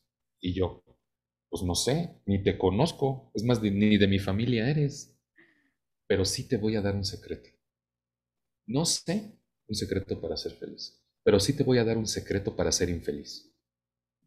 ¿Quieres escuchar un secreto para ser infeliz? Que todo el tiempo estemos comparándonos, que todo el tiempo estemos viendo qué nos hace falta. Y híjole, Clau, esto es algo que, está muy arraigado en muchos de nosotros. Eh, creo que una de las grandes virtudes que puede tener el ser humano es cuando de repente precisamente valoras lo que tienes. Y por eso voy a contestar la, pregunta cuando me dicen, danos un secreto. Bueno, te, voy a decir uno. Y es tal vez el más grande. Agradece. Cuando tú agradeces lo que te pasa, lo valoras. Y entonces dejas esa estúpida costumbre de estar pensando todo el tiempo que no tienes. Porque cuando agradeces lo que tienes, lo valoras. Y entonces de repente eh, em, el, chip, el mindset, la, mentalidad cambia. Cuando de repente decimos, sí, pues sí tienes razón, a ver, ¿qué tengo? Porque pues todo el tiempo estás viendo en el trabajo, ay, mi jefe, mira cuánto me pagan, pinche trabajo, este, puros problemas. Y yo, pues ¿para qué crees que te contratamos? O sea, no sé si te dijeron, pero te contrataron para una sola cosa, para una. ¿Cuál es? Resolver problemas. O sea, quien me esté escuchando, el trabajo que sea, aplica. A ti te contrataron para una sola cosa, para resolver problemas. Entonces, ¿por qué reniegas de los problemas? Es que la vida es muy dura y muy cruel. Sí, bienvenido al planeta Tierra. La vida no es justa y la vida muchas veces es cruel pero eso no quiere decir que seamos infelices con ella. Entonces, de repente, Clau, creo que sí, me, gustaría mucho que la gente eh, eh, tuviera esta concepción de cómo ser feliz. Pues creo que un gran inicio es agradecer las cosas buenas que tienes, pero sabes, también te haría un reto. ¿Qué tal si agradecieras un día lo malo que te pasa? Es un reto, y no es fácil. Pero, ¿por qué tendría yo que agradecer algo malo que me pasa hoy? Estás loco, Arturo, eres un, idiota, ¿qué te pasa? A ver, es que tú no sabes que trae posterior esto que te está pasando que hoy crees que es malo. Y yo invitaría a la gente que nos esté escuchando a que pensara en una situación en su vida que haya sido dura, que haya sido eh, eh, muy fuerte, que, que hayan creído incluso que no iban a salir adelante. Y les prometo que tal vez con el tiempo, eso que pasó provocó algo muy positivo en su vida. Entonces, agradezcan, creo yo que es una muy buena recomendación. No, no, totalmente. Yo, yo, yo creo en eso porque a mí se me ocurrió emprender a finales del 2019. Entonces viene el 2020 y la pandemia, ¿no? Y es, oh, o sea, cuando apenas estás dándote a conocer y así, dices, nadie quiere saber de, este, de consultoría, de nada, ¿no? de nada, nada, nada, nada. Entonces yo dije, pues bueno, voy a, tener que ponerme creativa, este, voy a tener que ver que, por dónde, este, cómo hago, ¿no? Mientras, eh, en lo que esto tiene que pasar. Y pues cuando pase, tendré más herramientas para poder hacerlo. Y yo te puedo asegurar, yo cuando terminó el año, ¿no? Y este, ya empezó a haber más este, eh, movimiento y pues empezó a haber más ingresos y todo eso yo no podía creer, de lo, te lo juro, que pensaba y decía, pasé todo el año con un solo pantalón. O sea, no me compré ningún pantalón porque no quería gastarme el dinero que tenía pues ahorrado o lo que se iba generando del, porque tengo una niña para su escuela y cosas así. Y no pasó nada. O sea, dije, no me, no me, ni, ni me sentí la más pobre, ni me volví tal, no pasó nada, ¿no? Entonces, eso me hizo valorar mucho justo eso, el, el, de decir, hay cosas que son tan banales, ¿no? Y que, este, y que estamos tan fijados en eso y no nos damos cuenta que este, hasta que, yo siempre digo, ¿no? Este, eh, a la vez es, a la mala, o sea, a veces la vida te la enseña a la mala. Cuando no quieres darte cuenta es, ah, pues no, así no, pues a la mala. Entonces, este, ahí es cuando agradeces, ¿no? Yo agradezco en ese momento eso porque digo, ahora valoro mucho más, ¿no? Pienso y digo, ¿para qué otro si ya tengo? O sea, tengo lo suficiente, ya, ¿para qué? Son, las lecciones, son, son las lecciones del COVID. O sea, nos tocó, ni modo. O sea, no está en tu control el que, el que hayamos nacido en esta época. Entonces, pues lo único que queda es sacar algo bueno de esto. Y algo es que todos nos dimos cuenta que realmente hay tantas cosas banales, superficiales. Este, el guardarropa, yo le prometo a la gente que el 98% de su guardarropa este, se quedó en el closet, ya pobre ropa, hasta sáquenla para orearla porque ya huele a humedad. Y, sin embargo, ¿cuál es la lección de COVID de esto? No es solo que puedo yo sobrevivir con dos jeans y cinco playeras, sino que tal vez creamos una sociedad, Clau. Soy un gran crítico de eso. Creamos todos, ¿eh? Todos. Hemos creado una sociedad brutalmente consumista, totalmente materialista. Eh, estamos en una sociedad que busca con desesperación el éxito. El problema del éxito es que está basado en lo que yo le llamo los cuatro jinetes del apocalipsis del éxito.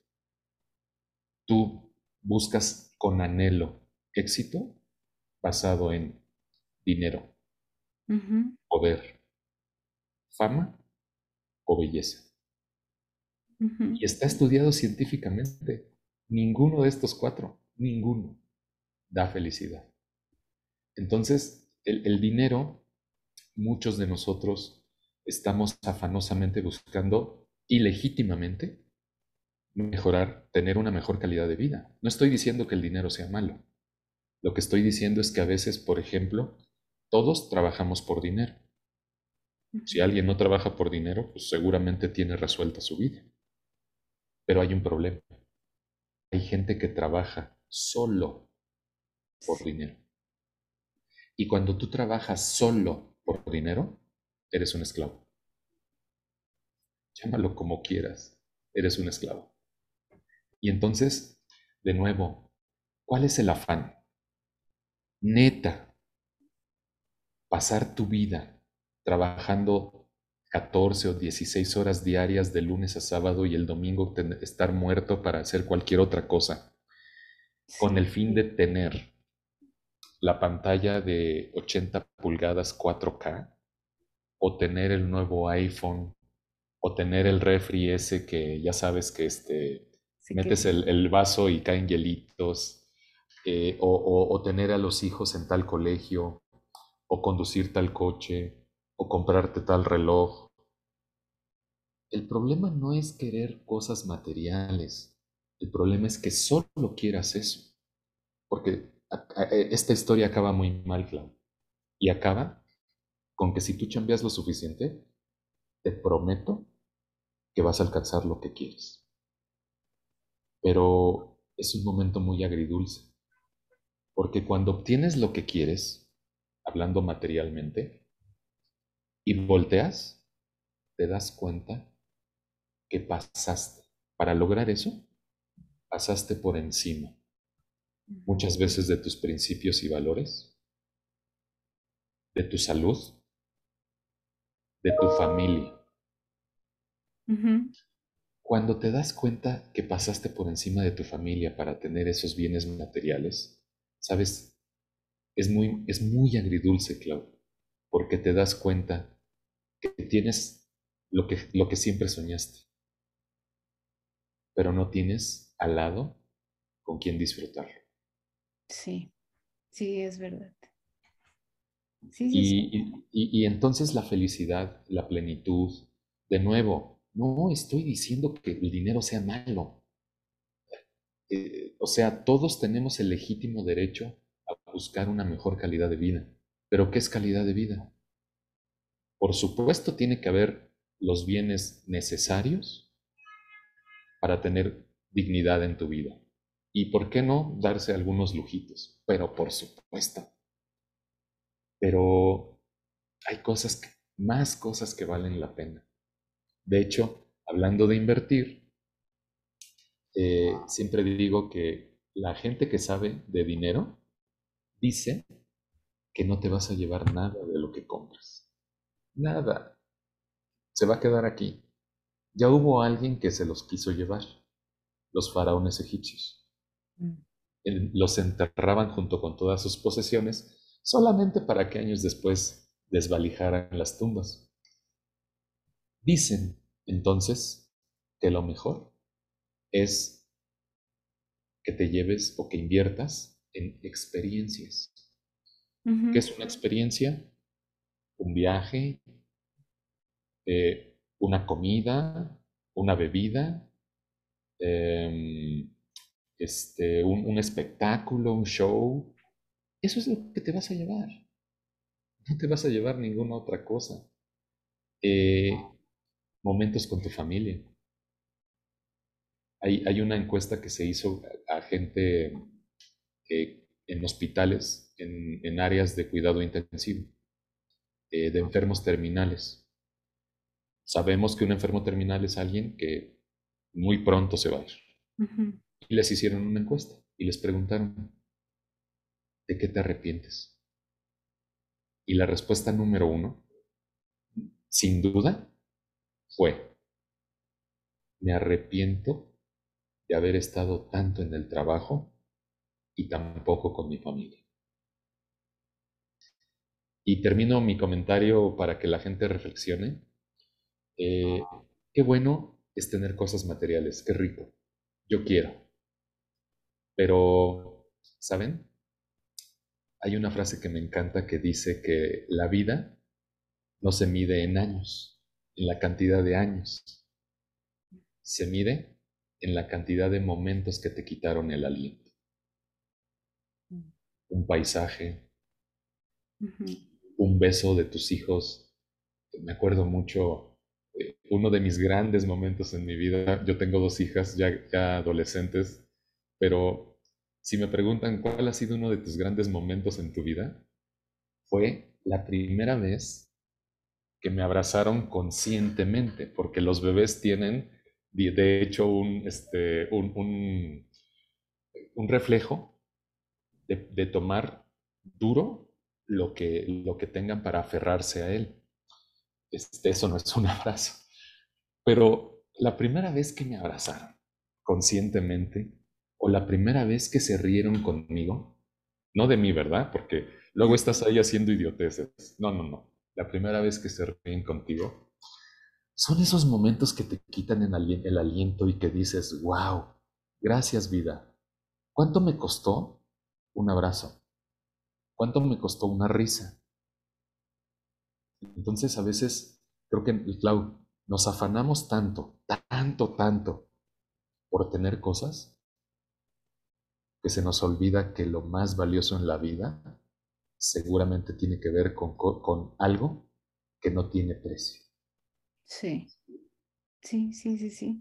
O sea, tan solo el, el cuántas personas no, no duermen por la responsabilidad que tienen en el trabajo y entonces ven el dormir como un placer cuando podrían, ¿no? Tener una mejor calidad de vida y entonces tener un sueño más este, reparador, tranquilo, sí dormir, no tener insomnio. Y ese es el mal de, de, nuestro tiempo, ¿no? O sea, la gente tiene insomnio todo el tiempo, este, la gente no duerme, tiene estrés, dolores de cabeza, o sea, somos una generación que está este, todo el tiempo con males, ¿no? Todo el tiempo algo nos duele, algo está mal, no, no, como tú dices, no disfrutamos los momentos porque ya vengo muy cansado, ¿no? Del trabajo, o ya terminé, ya no quiero hablar con nadie, este, prefiero como aislarme. Entonces, ese tipo como de síntomas son, son, te dan en el indicio de que algo no está bien. O sea, que digas, ya terminé el trabajo, pero ya no quiero saber de nadie. Es de, pero ¿cómo si, o sea, uno trabaja para lo que quieres vivir afuera? O sea, para poder darte lo que quieres vivir afuera, como eh, yo, por ejemplo, comencé a hacer senderismo y entonces dices, ah, pues, no, yo trabajo para, para poder, este, pagarle un guía que me lleve y entonces este, conocer otros lugares y no perderme, ¿no?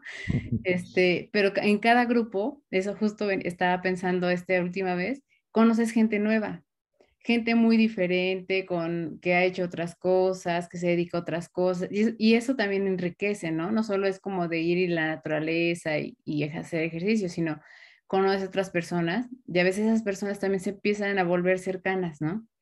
Y, este, y eso también es, está padre, o sea, dice, son cosas que como tú dices, no te las da nada, o sea, esos momentos que, digas, ah, oye, qué padre esto, qué padre tal cosa, o así, no te lo da nada, son experiencias, o sea, ¿qué, qué vas a contar en una mesa, en una reunión acerca de qué, de qué compraste, de tal, o sea, lo que cuentas son experiencias, ¿no? Totalmente, y lo que dices me encanta porque Desafortunadamente, llega un momento en el que el trabajo y la responsabilidad, y, obviamente no es un llamado a la irresponsabilidad, pero a veces, de nuevo, yo me he encontrado una regla que lamentablemente generalizo. Y es que mientras más alto estás en el organigrama de una organización, peor es tu vida privada lamentablemente generalizo. Y siempre me acuerdo de esa escena, em, eh, es, una película muy famosa que seguramente se acordarán, la del Diablo viste a la moda, mm, con preciosísima Hathaway. Y no sé si se acuerda, ¿te acuerdas de esa escena en donde están filmando un comercial en, Central Park? un parque, ¿no? Ajá. Ajá. Y entonces llega ella toda triste, ahí con su amigo el peloncito, ¿te acuerdas? Ajá. Y este, y él le dice, ¿qué te pasa? Y ella, mi vida personal es un desastre. Lo que le contesta a él sí, es, fatal. es una obra maestra de esta sociedad que hemos creado. Él le dice a ella, ¿estás lista para una promoción? Sí, sí, le dice, cuando no tengas vida o algo así, estás lista para un ascenso, ¿no? Sí, algo así dice. Híjole, Clau, esto, y, seguro tú también, lo hemos visto consistentemente. Entonces, ahí yo siempre cuestiono a la gente y le digo, el triunfar en un área de tu vida implica que el costo sea fracasar en otra? Yo creo que no. Yo creo que no. Sé que obviamente mientras más alto estés, eh, posiciones de poder, pues finalmente eh, la responsabilidad es mayor. Pero en ningún lugar en el contrato está que tengas que pasar por encima de tu familia o de tu salud. Y, lo que decías hace rato, o sea, eh, una persona que tiene sobre sus hombros una gran responsabilidad no tendría por qué no dormir. Bueno, duerme, no descansa. Entonces, creo que aquí eh, tenemos que recuperar eh, el sentido del trabajo. Yo trabajo, eh, esto lo aprendí en una empresa que estuve hace algunos años, un corporativo que tenía su filosofía corporativa muy padre, muy padre, en un libro que se llama el Blue Book. Y entonces, es un librito chiquito. Y entonces tú leías la cultura y, en el Blue Book, en una de las hojas decía, las únicas dos razones, las únicas dos razones por las que trabajo son dos puntos. Y le dabas vuelta a la hoja, ¿no? Era, era, como sorpresa, ¿no? Cada, entonces tú decías, pues, ¿cuáles son las dos razones por las que trabajo? Le das la vuelta a la hoja y dice, por dinero y por diversión. Mm. ¿Hay alguna otra? Yo creo que no. Yo creo que perfectamente capturaron en esta cultura el hecho de cuál es el sentido del trabajo. Lamentablemente nos hemos ido totalmente hacia un extremo. ¿Tú por qué trabajas? Pues porque tengo qué, si no, ¿con qué vivo? Pero es una carga, es una cruz, es un momento desagradable. De hecho, cuando tú hablas del trabajo dices, tengo que ir a trabajar. No dices quiero ir a trabajar y menos dices deseo ir a trabajar. No, lo que dices es tengo que ir a esa maldición. Y el lunes, ¿qué es lo que más quiere alguien? Es increíble esto que voy a decir. ¿Qué es lo que más quiere un trabajador el lunes? Que ya casi sea viernes. Que sea viernes, Clau. Sí. Por eso yo le digo a las empresas, ¿cuál productividad, cuál calidad, cuál Six Sigma, cuál Lean Manufacturing, cuál Balance Scorecard? Guárdense todos sus nombrecillos jalados de todas sus metodologías. No sirven.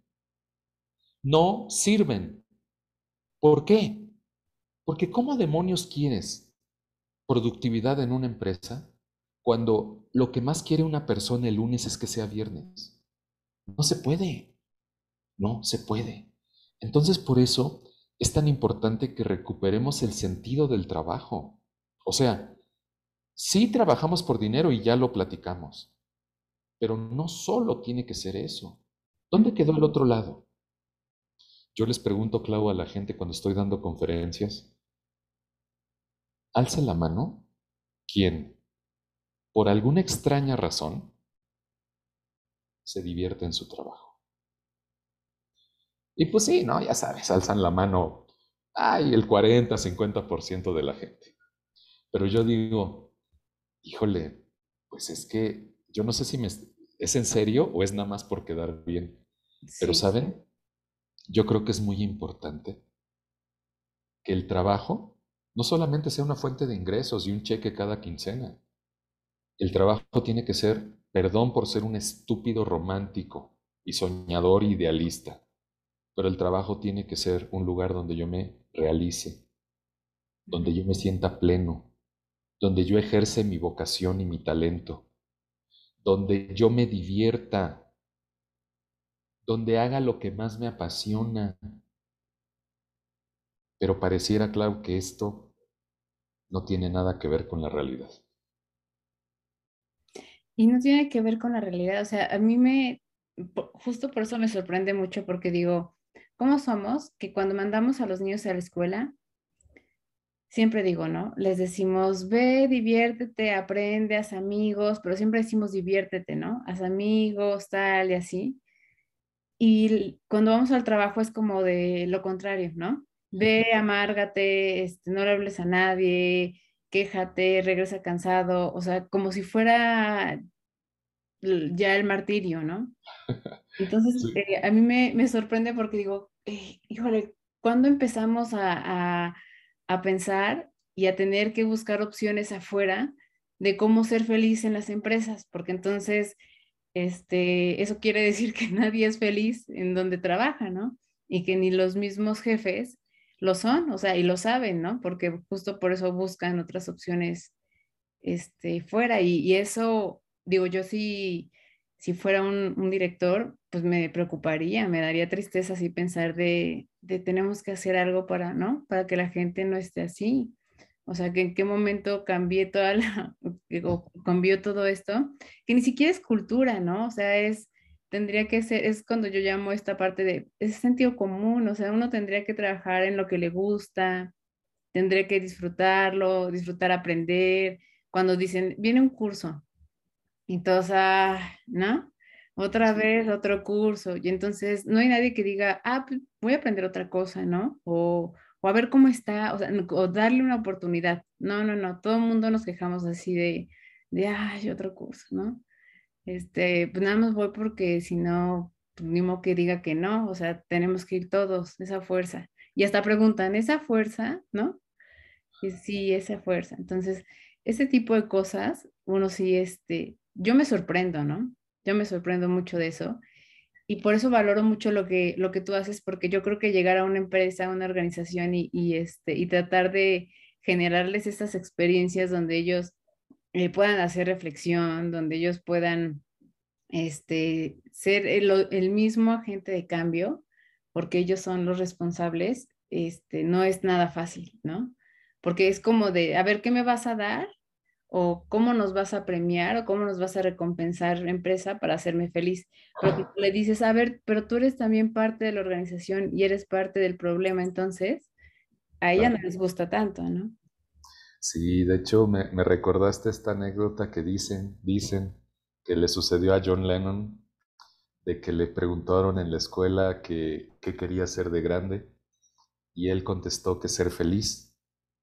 Y la maestra lo regañó y le dijo que eso no era una profesión, que no entendía la vida. Y John Lennon dicen que le contestó, no maestra, la que no lo ha entendido es usted. ¿Usted? Entonces, esto de, ¿qué vas a hacer de grande? Híjole, ojalá de verdad muchos contestáramos en lugar de arquitecto, ingeniero, contador, este, cibernético y sistemas, yo quiero ser feliz. Y los niños realmente nos ponen la muestra. Eh, los niños son los más grandes maestros que tenemos y nos enseñan cómo de repente un coraje en cinco segundos se puede olvidar.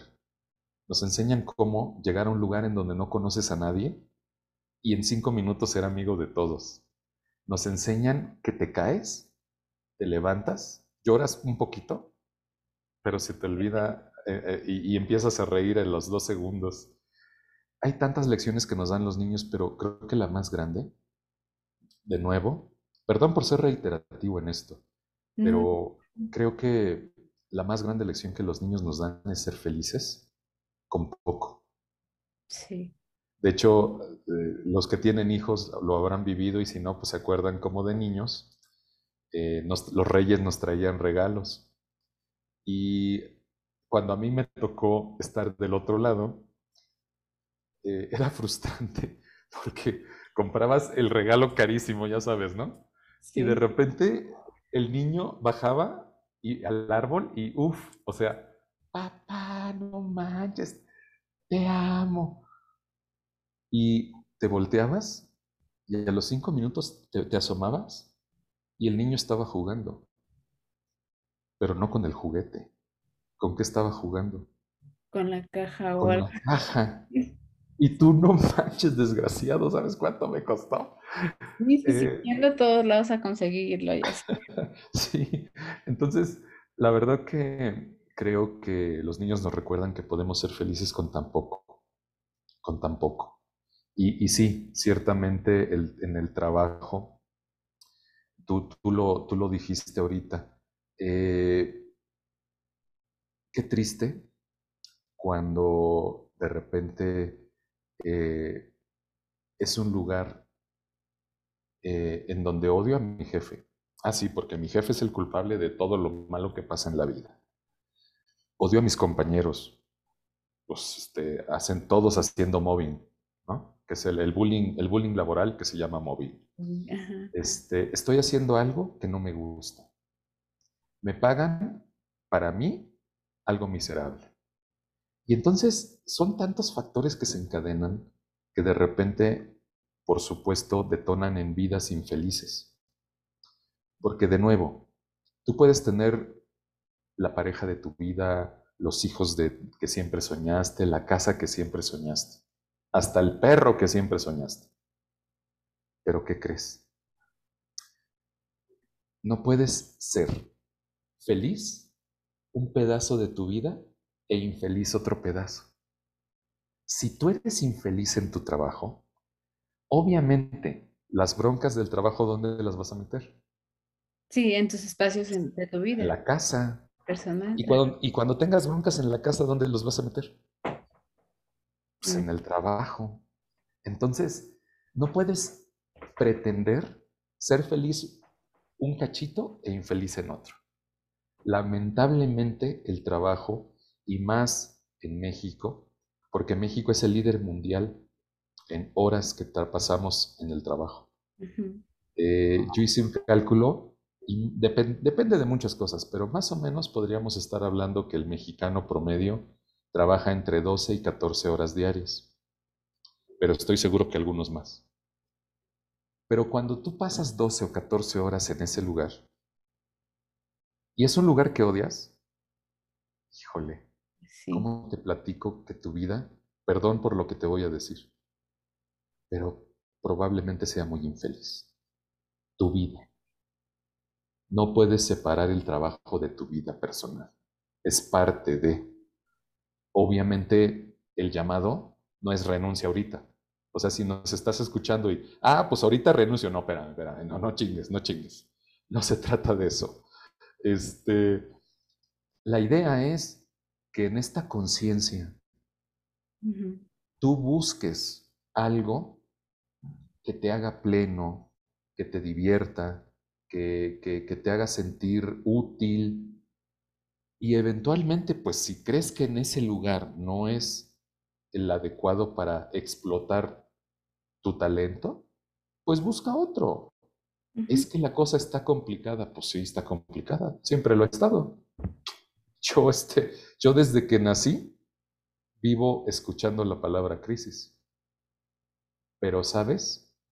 Alguien que es feliz en su trabajo normalmente es muy bueno haciendo lo que hace.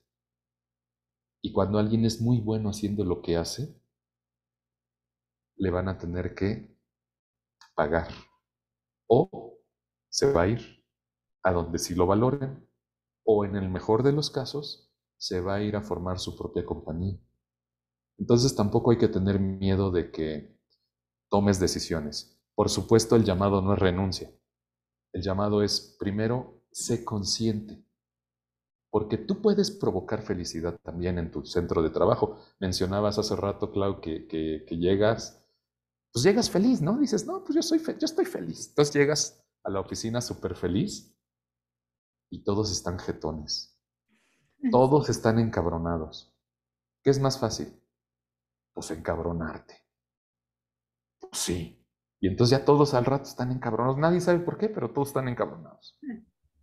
Entonces yo creo que tenemos que darnos cuenta de algo. En un mundo de sombras, tú puedes ser luz. ¿Cómo? La felicidad es más contagioso que el COVID. Mucho más. Alguien feliz se convierte en, un elemento de cambio positivo, de actitud, de, muchas cosas. O sea, simplemente, y caray, no tienes que hacer gran cosa. Sonríele a la gente nada más. Es increíble. Pero tú sonríele a una persona. Primero se te van a quedar viendo así como que... ¿De, de qué te ríes, idiota? ¿De, ¿De conmigo o de mí? Y casi, casi hasta te quieren golpear y tú, no, espérame, tranquilo. Y tú vas por la vida entregando sonrisas y, buenos momentos y, y una actitud. No estoy diciendo que todo el tiempo estés así, no estoy diciendo que estés loco, pero caray, la vida ya tiene sus vicisitudes como para que tú todavía le metas más. La vida es un regalo tan lindo, pero si te acuerdas, porque si te acuerdas, un día nos vamos a ir. Sí. Y como nos vamos a ir, y no sabemos cuándo, pero puede ser hoy, Dios no quiera, pero puede ser hoy. Entonces, como puede ser hoy, ¿sabes qué te recomiendo? La filosofía que yo tengo. Como sé que hoy me puedo ir, entonces me urge vivir. Me urge. ¿Pero qué es que me urge vivir? Pues que cuando me vaya haya vivido mi, mi vida de forma extraordinaria. ¿Y cómo se vive una vida de forma extraordinaria? Siendo feliz. La vida Híjole, pasa tan rápido. Sí, sí, sí, sí. y, sin embargo me quedo con una frase que, que me encanta que dice que vida solo hay una. Pero si la vives bien, con una es suficiente. Y yo creo que si la vivimos feliz, nos alcanza. Sí, sí, sí, sí. Es que, híjole, es, es bien complejo, ¿no? Es esta parte de lo que decíamos de lo que nos trajo el COVID y demás.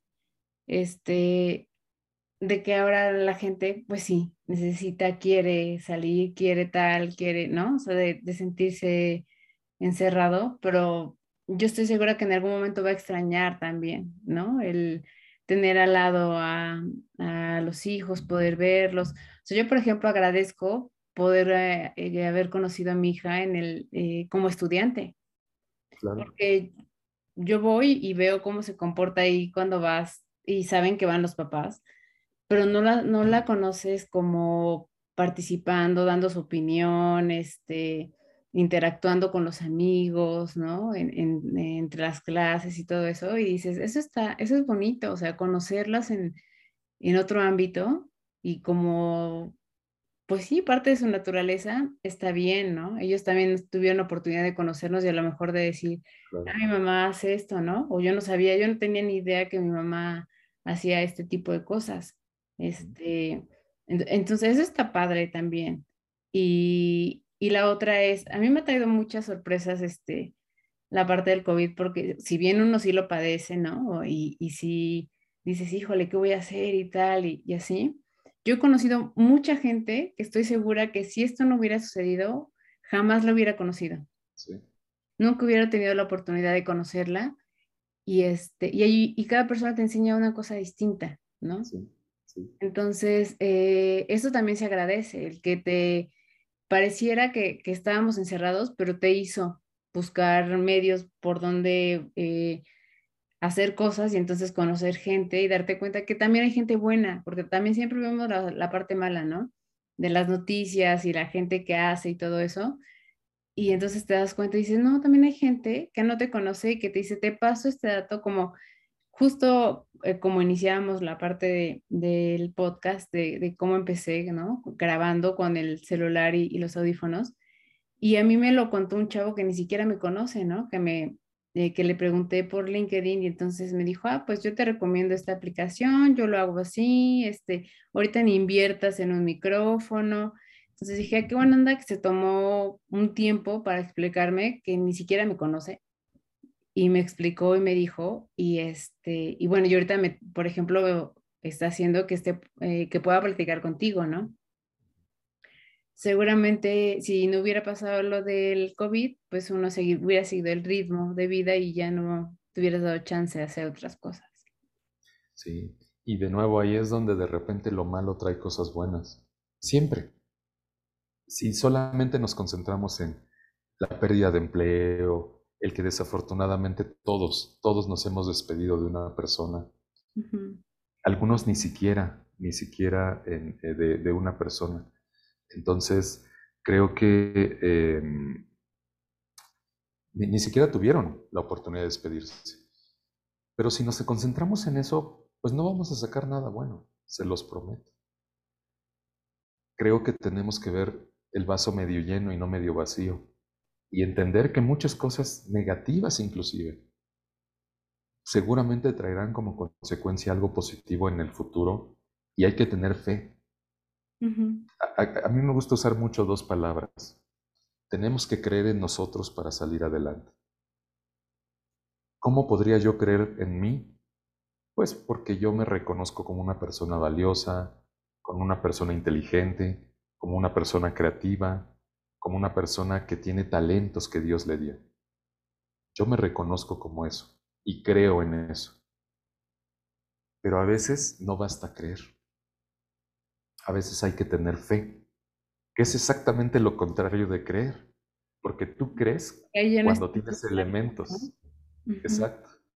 Cuando tú tienes elementos cuantitativos, elementos eh, que te den certeza de que lo que tú crees es cierto, pero hay veces que no hay esos elementos.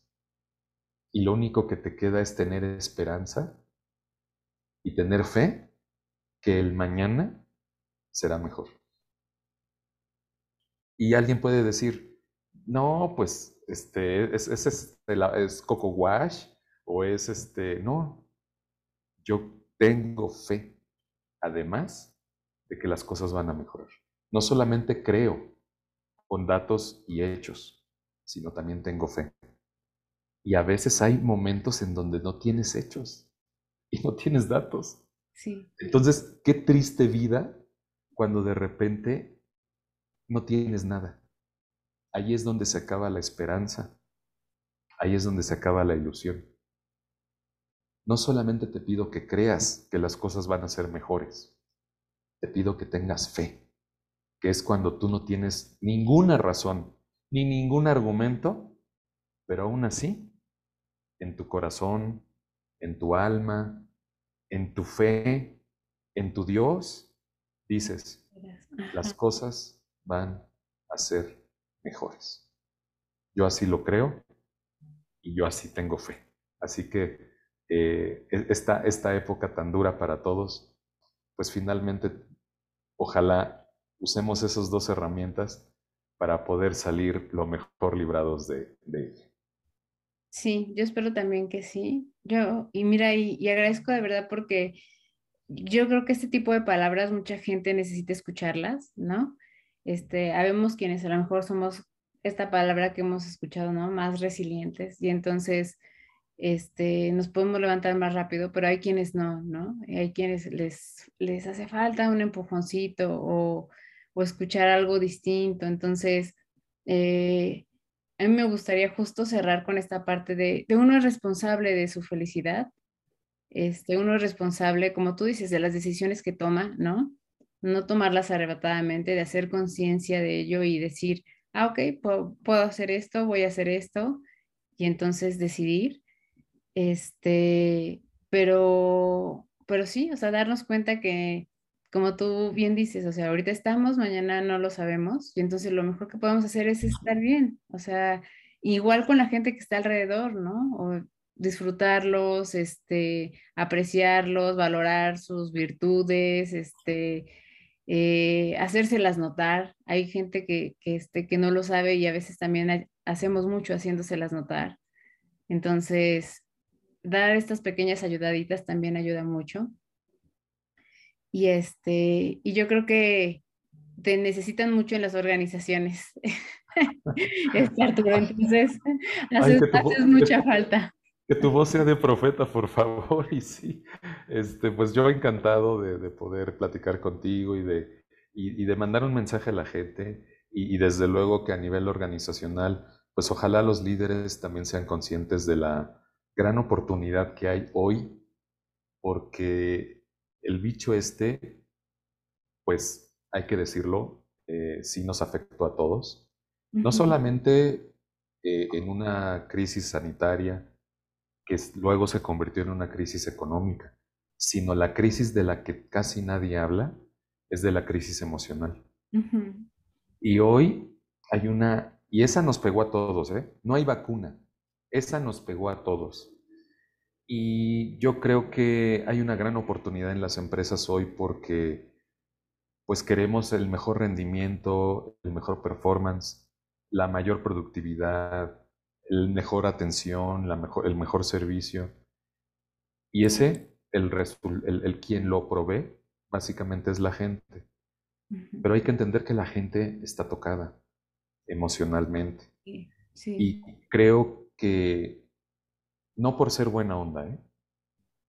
sino por estrategia de negocios, creo que sería muy conveniente que los líderes organizacionales entiendan la importancia de poder darle a su gente herramientas como la felicidad, como muchas, muchas cosas de soporte emocional para que recuperemos a esas personas que hace dos años pues mandamos a su casa y que perdieron familiares, que perdieron amigos, que, que estuvieron encerrados, que tuvieron que lidiar con situaciones económicas adversas, que, que se agarraban del chongo este, con, con, su pareja y con sus hijos en una, en una batalla campal. Bueno, todo eso nos afectó.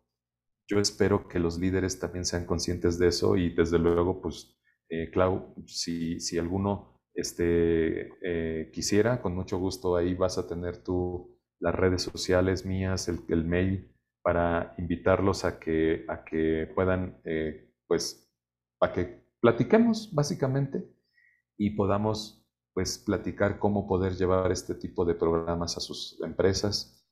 Y desde luego que el beneficio no solo es a la empresa, sino que desde luego está dirigido a la persona y a la familia, que creo que es lo mejor. Así que, Clau, pues muchas gracias por, por la invitación y, y muy contento de haber platicado contigo. No, a ti, a ti, Arturo. De verdad, muchas gracias. Aquí van a estar todas tus redes para que quien quiera ponerse en contacto contigo te busque, te consulte, ¿no? Este, tú, tú ya los encaminarás y verás cuál es la mejor opción para, para ellos. Y este, de verdad te agradezco mucho el, el mensaje, la escucha, ¿no? Este, de, acerca del tema y espero que como siempre digo, eh, el mundo es muy pequeño, espero que nos volvamos a encontrar muy pronto y que, este, y que pues sigamos ahí en contacto y, y, con, y hablando de estos temas que creo que siempre hace falta y que siempre impulsemos a la gente que, que, este, que le, le haga falta ahí un, un empujoncito, pues bueno, ahí estaremos. Entonces, te agradezco mucho, mucho éxito. Sé que tienes mucho éxito porque yo lo he visto que la gente te recibe y te quiere, muy, te quiere mucho y entonces, este, que sí, que todo siga así. Y mucha, mucho éxito también y mucha salud y, y felicidad para tu familia. gracias, Clau. Igualmente para ti y para todas las personas que nos escuchen.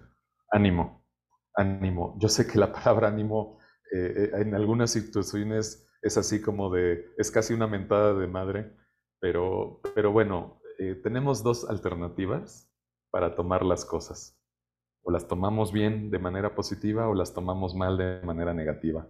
Eh, creo, creo que, como lo dijo Víctor Frankl en su maravillosísimo libro del hombre en busca de sentido, eh, que por cierto, si no lo han leído, léanlo, es uno de los libros que no pueden irse de este planeta sin leer, pero él decía que la última de las libertades del ser humano es la capacidad que tenemos de elegir la actitud ante las circunstancias. Y miren que lo dijo una persona que estaba en un campo de concentración alemana en la Segunda Guerra Mundial. Si él pudo elegir su actitud ante esa circunstancia tan extrema, creo que nosotros también podemos decidir y tener la voluntad de hacer todos los días un día feliz que haya valido la pena. Así que Gracias a todos los que nos escuchan. Mi Clau, mucho gusto el haberte conocido y seguramente estaremos mucho en contacto. Sí, seguro sí. Muchísimas gracias a todos y eh, estamos ahí al pendiente para la próxima, para que estés aquí. Gracias.